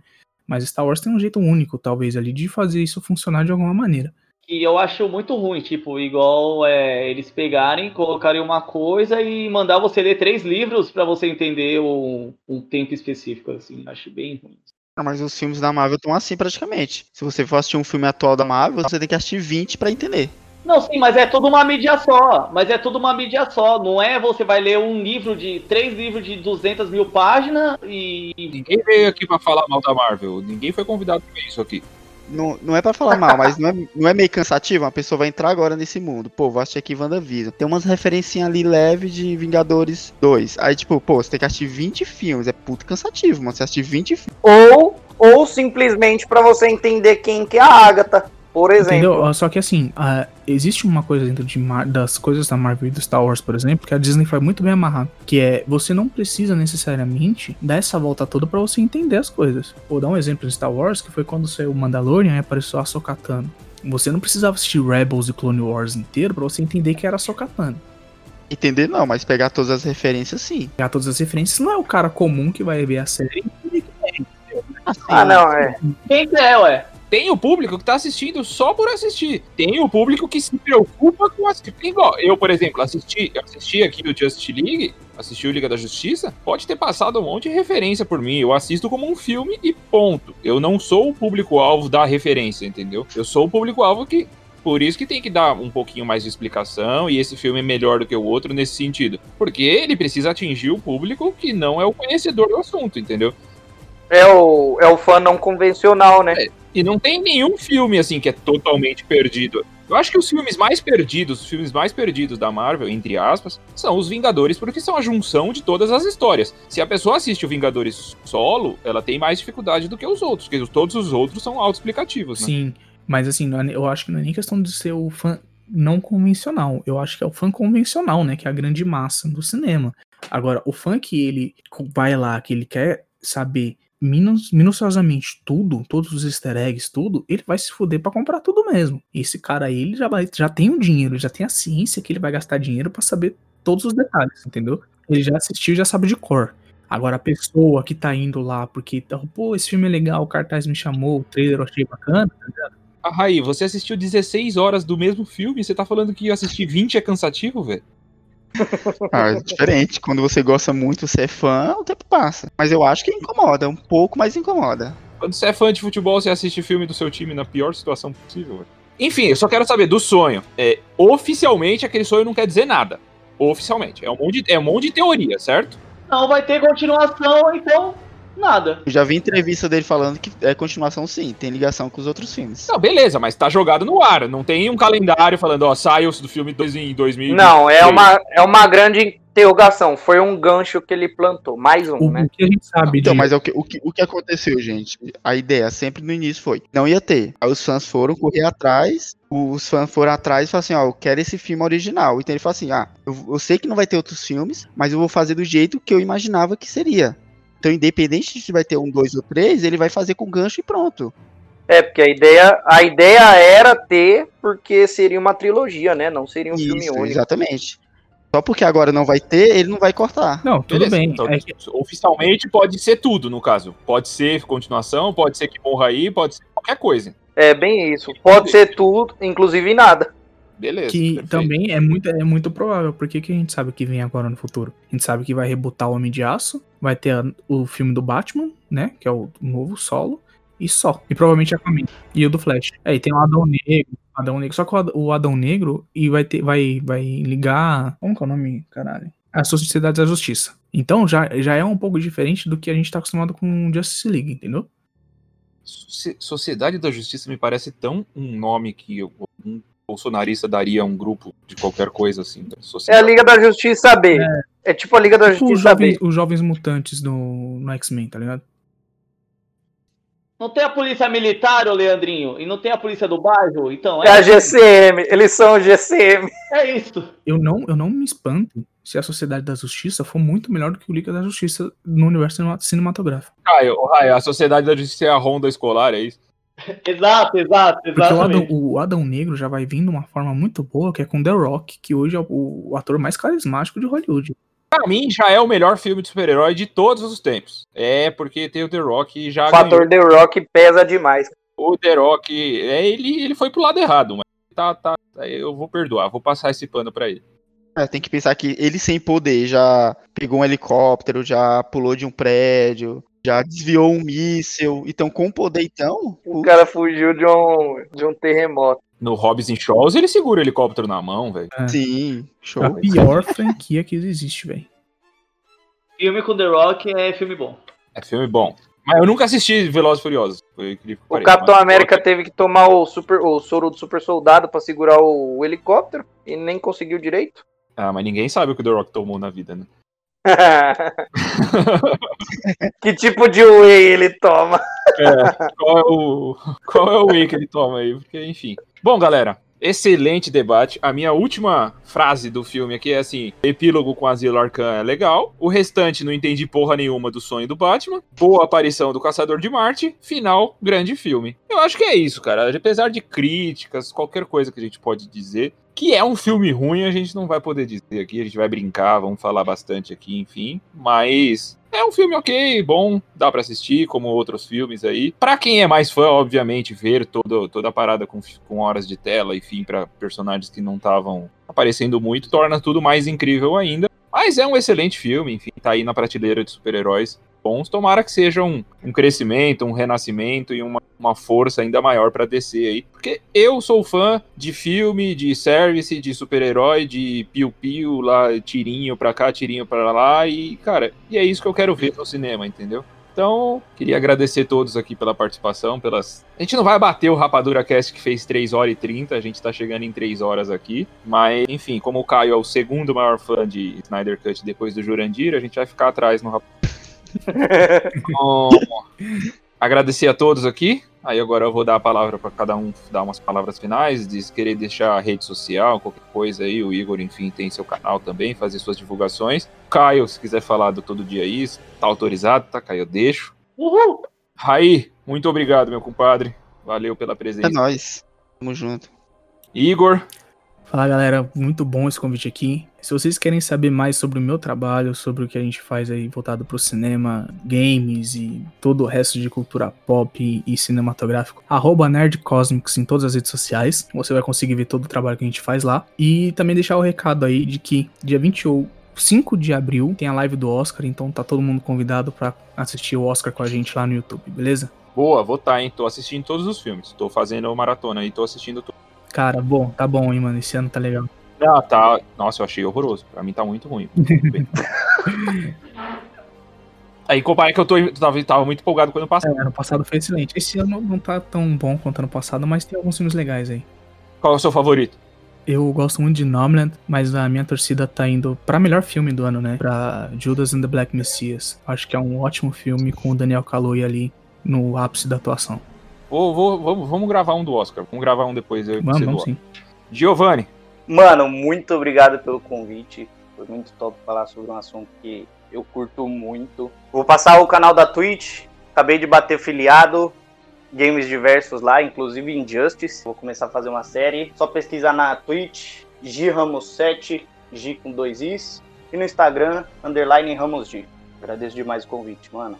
tamo junto. E meu parceiro, podcast, o cara que me incentivou a criar este daqui, Caio Sônico. Aí, Leandrinho, muito obrigado aí pra gente discutir, agraciar o- os ouvidos do- dos nossos queridos ouvintes com a bela palavra de Zack Snyder. Se vocês querem mais bagunça e, e zoeirinhas e piadas crocantes, apareçam lá no podcast Todo Dia Isso lá. Quase toda semana ou não tem episódio e muito conteúdo aí pra garotada. E minha, minhas redes sociais aí, Caio LVL99, tá em todo lugar na Twitch, no Instagram, no, no Twitter. Vocês me procuram lá que a gente pode trocar um papo legal. É o privado mais animado da, da podosfera. Enfim. Muito obrigado, galera. Bom, sigam lá também, arroba Leandrinho Silva no Instagram e o arroba Leandrinho Talk Show no Instagram também. Valeu, galera. Muito, muito obrigado.